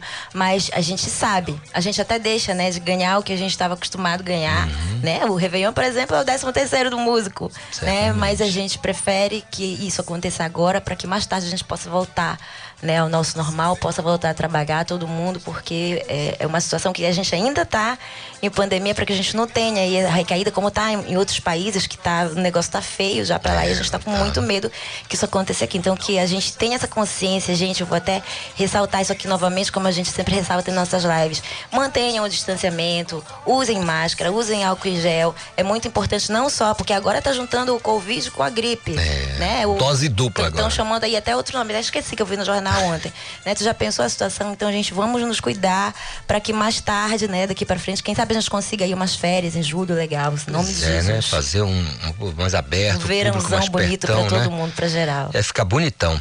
Olha, antes desse período aí, né? Vamos colocar aqui no período pré-pandemia. Normalmente, o que, que o público grita e pede pra banda? Quero mais assim na hora do show. O que que.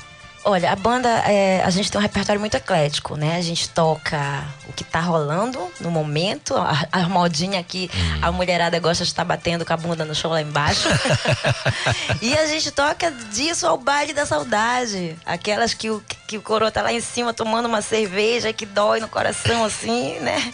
Então a gente tem essa, essa, esse show bastante eclético, mas a galera pede muitas músicas da banda. Quando a gente começa a fazer, olha, a gente vai fazer um repertório atualizado e tal, a gente faz bacana. O pessoal, não, mas eu, quero, eu vi show eu quero mais, eu quero a música, eu quero mais, eu quero são amores. Eu quero. O pessoal tem as suas, suas predileções, né? E a gente atende todo mundo. A gente, inclusive, tá na, nas nossas. Tem live que é só música da Quero Mais, exclusivamente, que é justamente atendendo esses pedidos aí. É muito, Então, vou- é muito então- gostoso. Desde, desde já o nosso muito obrigado ao nosso público, né, que curte muito nossas músicas. Muito obrigada. Já que é assim, então o ouvinte quer ouvir música, quero mais. Vamos lá? Vamos fazer? Vamos lá.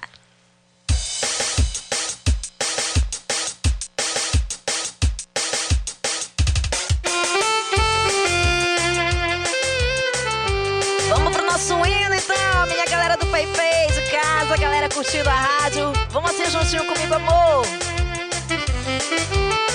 Amigo, eu te pergunto como tens passado. É que me falaram que tava sofrendo, chorando pelos cantos, escondendo o rosto. Ai, como um louco, louco, louco. Com medo que você nem dorme mais direito. E tudo é por causa daquela sujeita. Só tem uma amiga que tá do seu lado.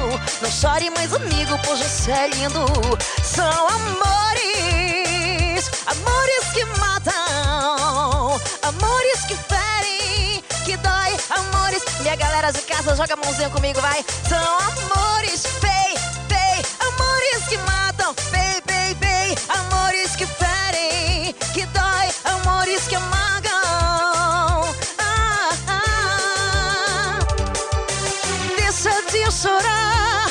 Pensa que algum dia alguém te dará toda fantasia, isso e muito mais. Porque tu não tá louco, louco, louco. Chega de chorar. Essa cabeça e deixa isso pra lá. Quando passar o tempo, vai olhar pra trás. Vai ver que estavas louco, louco, louco.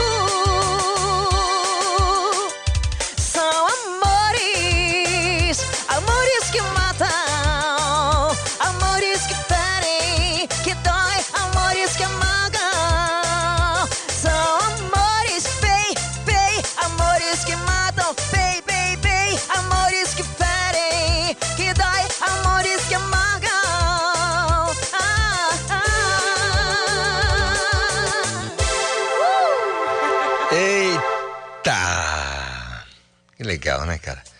Sempre bons sucessos, quero mais. Quem não ouviu, quem não dançou, quem não se divertiu, o Léo tá se matando ali já. Tá no PayPay direto. Olha, vamos lá, vamos dizer então o que, que o público pode esperar nesse período, mesmo do do jeito que tá, né, em que pese todos esses problemas, mas a alegria de vocês é um negócio internacional. Fala pra gente, o que, que o público Olha, a gente tem a pretensão, se Deus assim o permitir, a pandemia aí baixar, se todo mundo em casa, todo mundo cumprir sua parte direitinho, né? Vai dar tudo certo. A gente tá com a pretensão de fazer 21 anos da banda Quero Mais, né? Fazer um festão pra galera, com convidados especiais, nossa galera aí. É, a gente quer. Vamos fazer aqui em Belém, claro, para o nosso público. E a gente tem o, o- o irmão do, do mora em São Paulo, o Marco, que era, né, o sócio dele, ainda é, né? Tá afastado aí por causa de política, menos falando, de política. Tem um trabalho muito bom lá fora, o Marco, mas a gente vai fazer lá em São Paulo e vamos fazer aqui numa casa de show com os nossos amigos aí de banda, com o público, aquela, aquele calor humano gostoso, porque são 21 anos, né, que a banda nunca parou nunca parou de fazer sucesso. A gente desde já agradece ao público, aos nossos DJs, às casas de show que nunca deixaram morrer os sucessos da banda Quero Mais, assim como de outras bandas, né? Mas a gente, graças a Deus, e, e não são não é um ou dois, né? São eu não tenho nem contas, Tem são muitas muitas. músicas, né? O pessoal às vezes pede música que eu nem lembro, canta canta um pedacinho aqui pra me lembrar. Mas é muito bom, muito gostoso. Então a gente tá com essa eh, o que o público pode esperar da gente nesse momento é aguardem os 21 anos de sucesso da banda Quero Mais. É, que legal.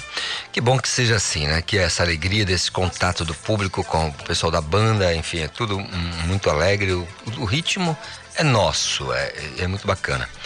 Olha, é, assim, vocês pretendem, é, nesse momento que estamos vivendo agora, qual, qual é o contato de vocês, o network com outros artistas, outras bandas? Como é que vocês, vocês conversam nesse período que eu imagino que vocês também, como a gente, esteja pensando, olha, vai rolar, vai, vamos sair dessa. Isso vai rolar, a vacinação vai ser, vai, vai completar. E aí, como é que é essa conversa com vocês, com os produtores? Por exemplo, São Paulo.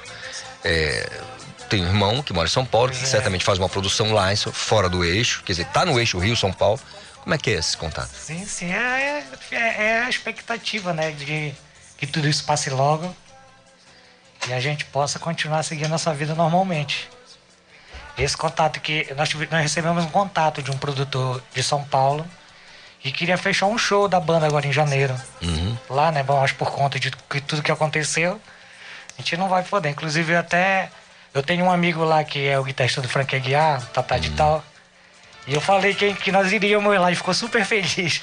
Aí agora eu falei, olha, Tata, já não vai dar. Miou. acho que já não vai dar frente. Vai, não vai faltar oportunidade, não. Cara, legal. Mas que bom, cara. Que a expectativa é, é alta lá em cima e bom, pô, com a alegria de vocês, com o sucesso, com a capacidade que vocês têm de fazer a alegria do povo e cantar, eu tenho certeza que vai ficar tudo bem. Olha, deixa eu. A gente vai encerrar o Conexão com música de vocês, claro, tá bom?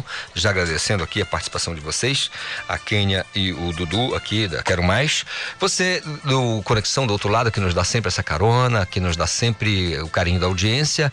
Um grande beijo pra você, abração, é, um restante de dia assim abençoado. A gente, claro, volta a se falar amanhã, se Deus quiser, você sabe, sempre das 8 às 10 da manhã aqui na Cultura FM com o nosso Conexão Cultura. A gente vai encerrar com mais um sucesso da banda Quero Mais. Vamos então, meus amores. Desde já, Calice, a gente agradece. O Yuri que fez o convite, toda a produção, a gente agradece pelo convite. E sempre a gente tá junto, viu? Sempre que precisar, tamo junto aí. Banda Quero Mais é da galera, é do povão, é de casa. Vamos, amores.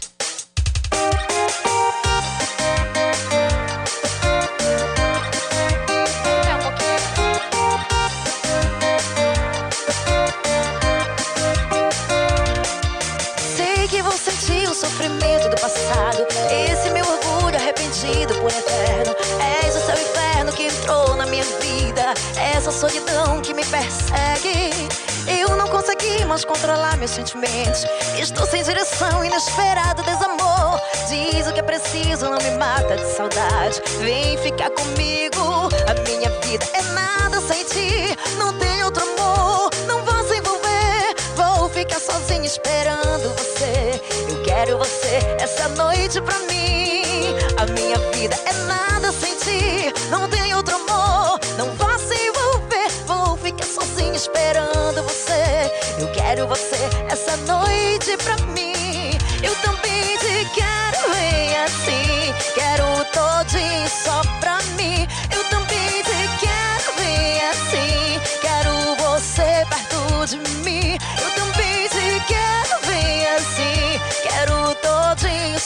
pra mim. Eu também te quero bem assim. Quero você perto de mim. Swing é banda, quero mais. Beijão pra galera de casa que tá curtindo a gente ao vivo aí, bebês. Muito obrigada desde já, viu? Show, obrigada, Calixto. Cultura FM apresentou Conexão Cultura.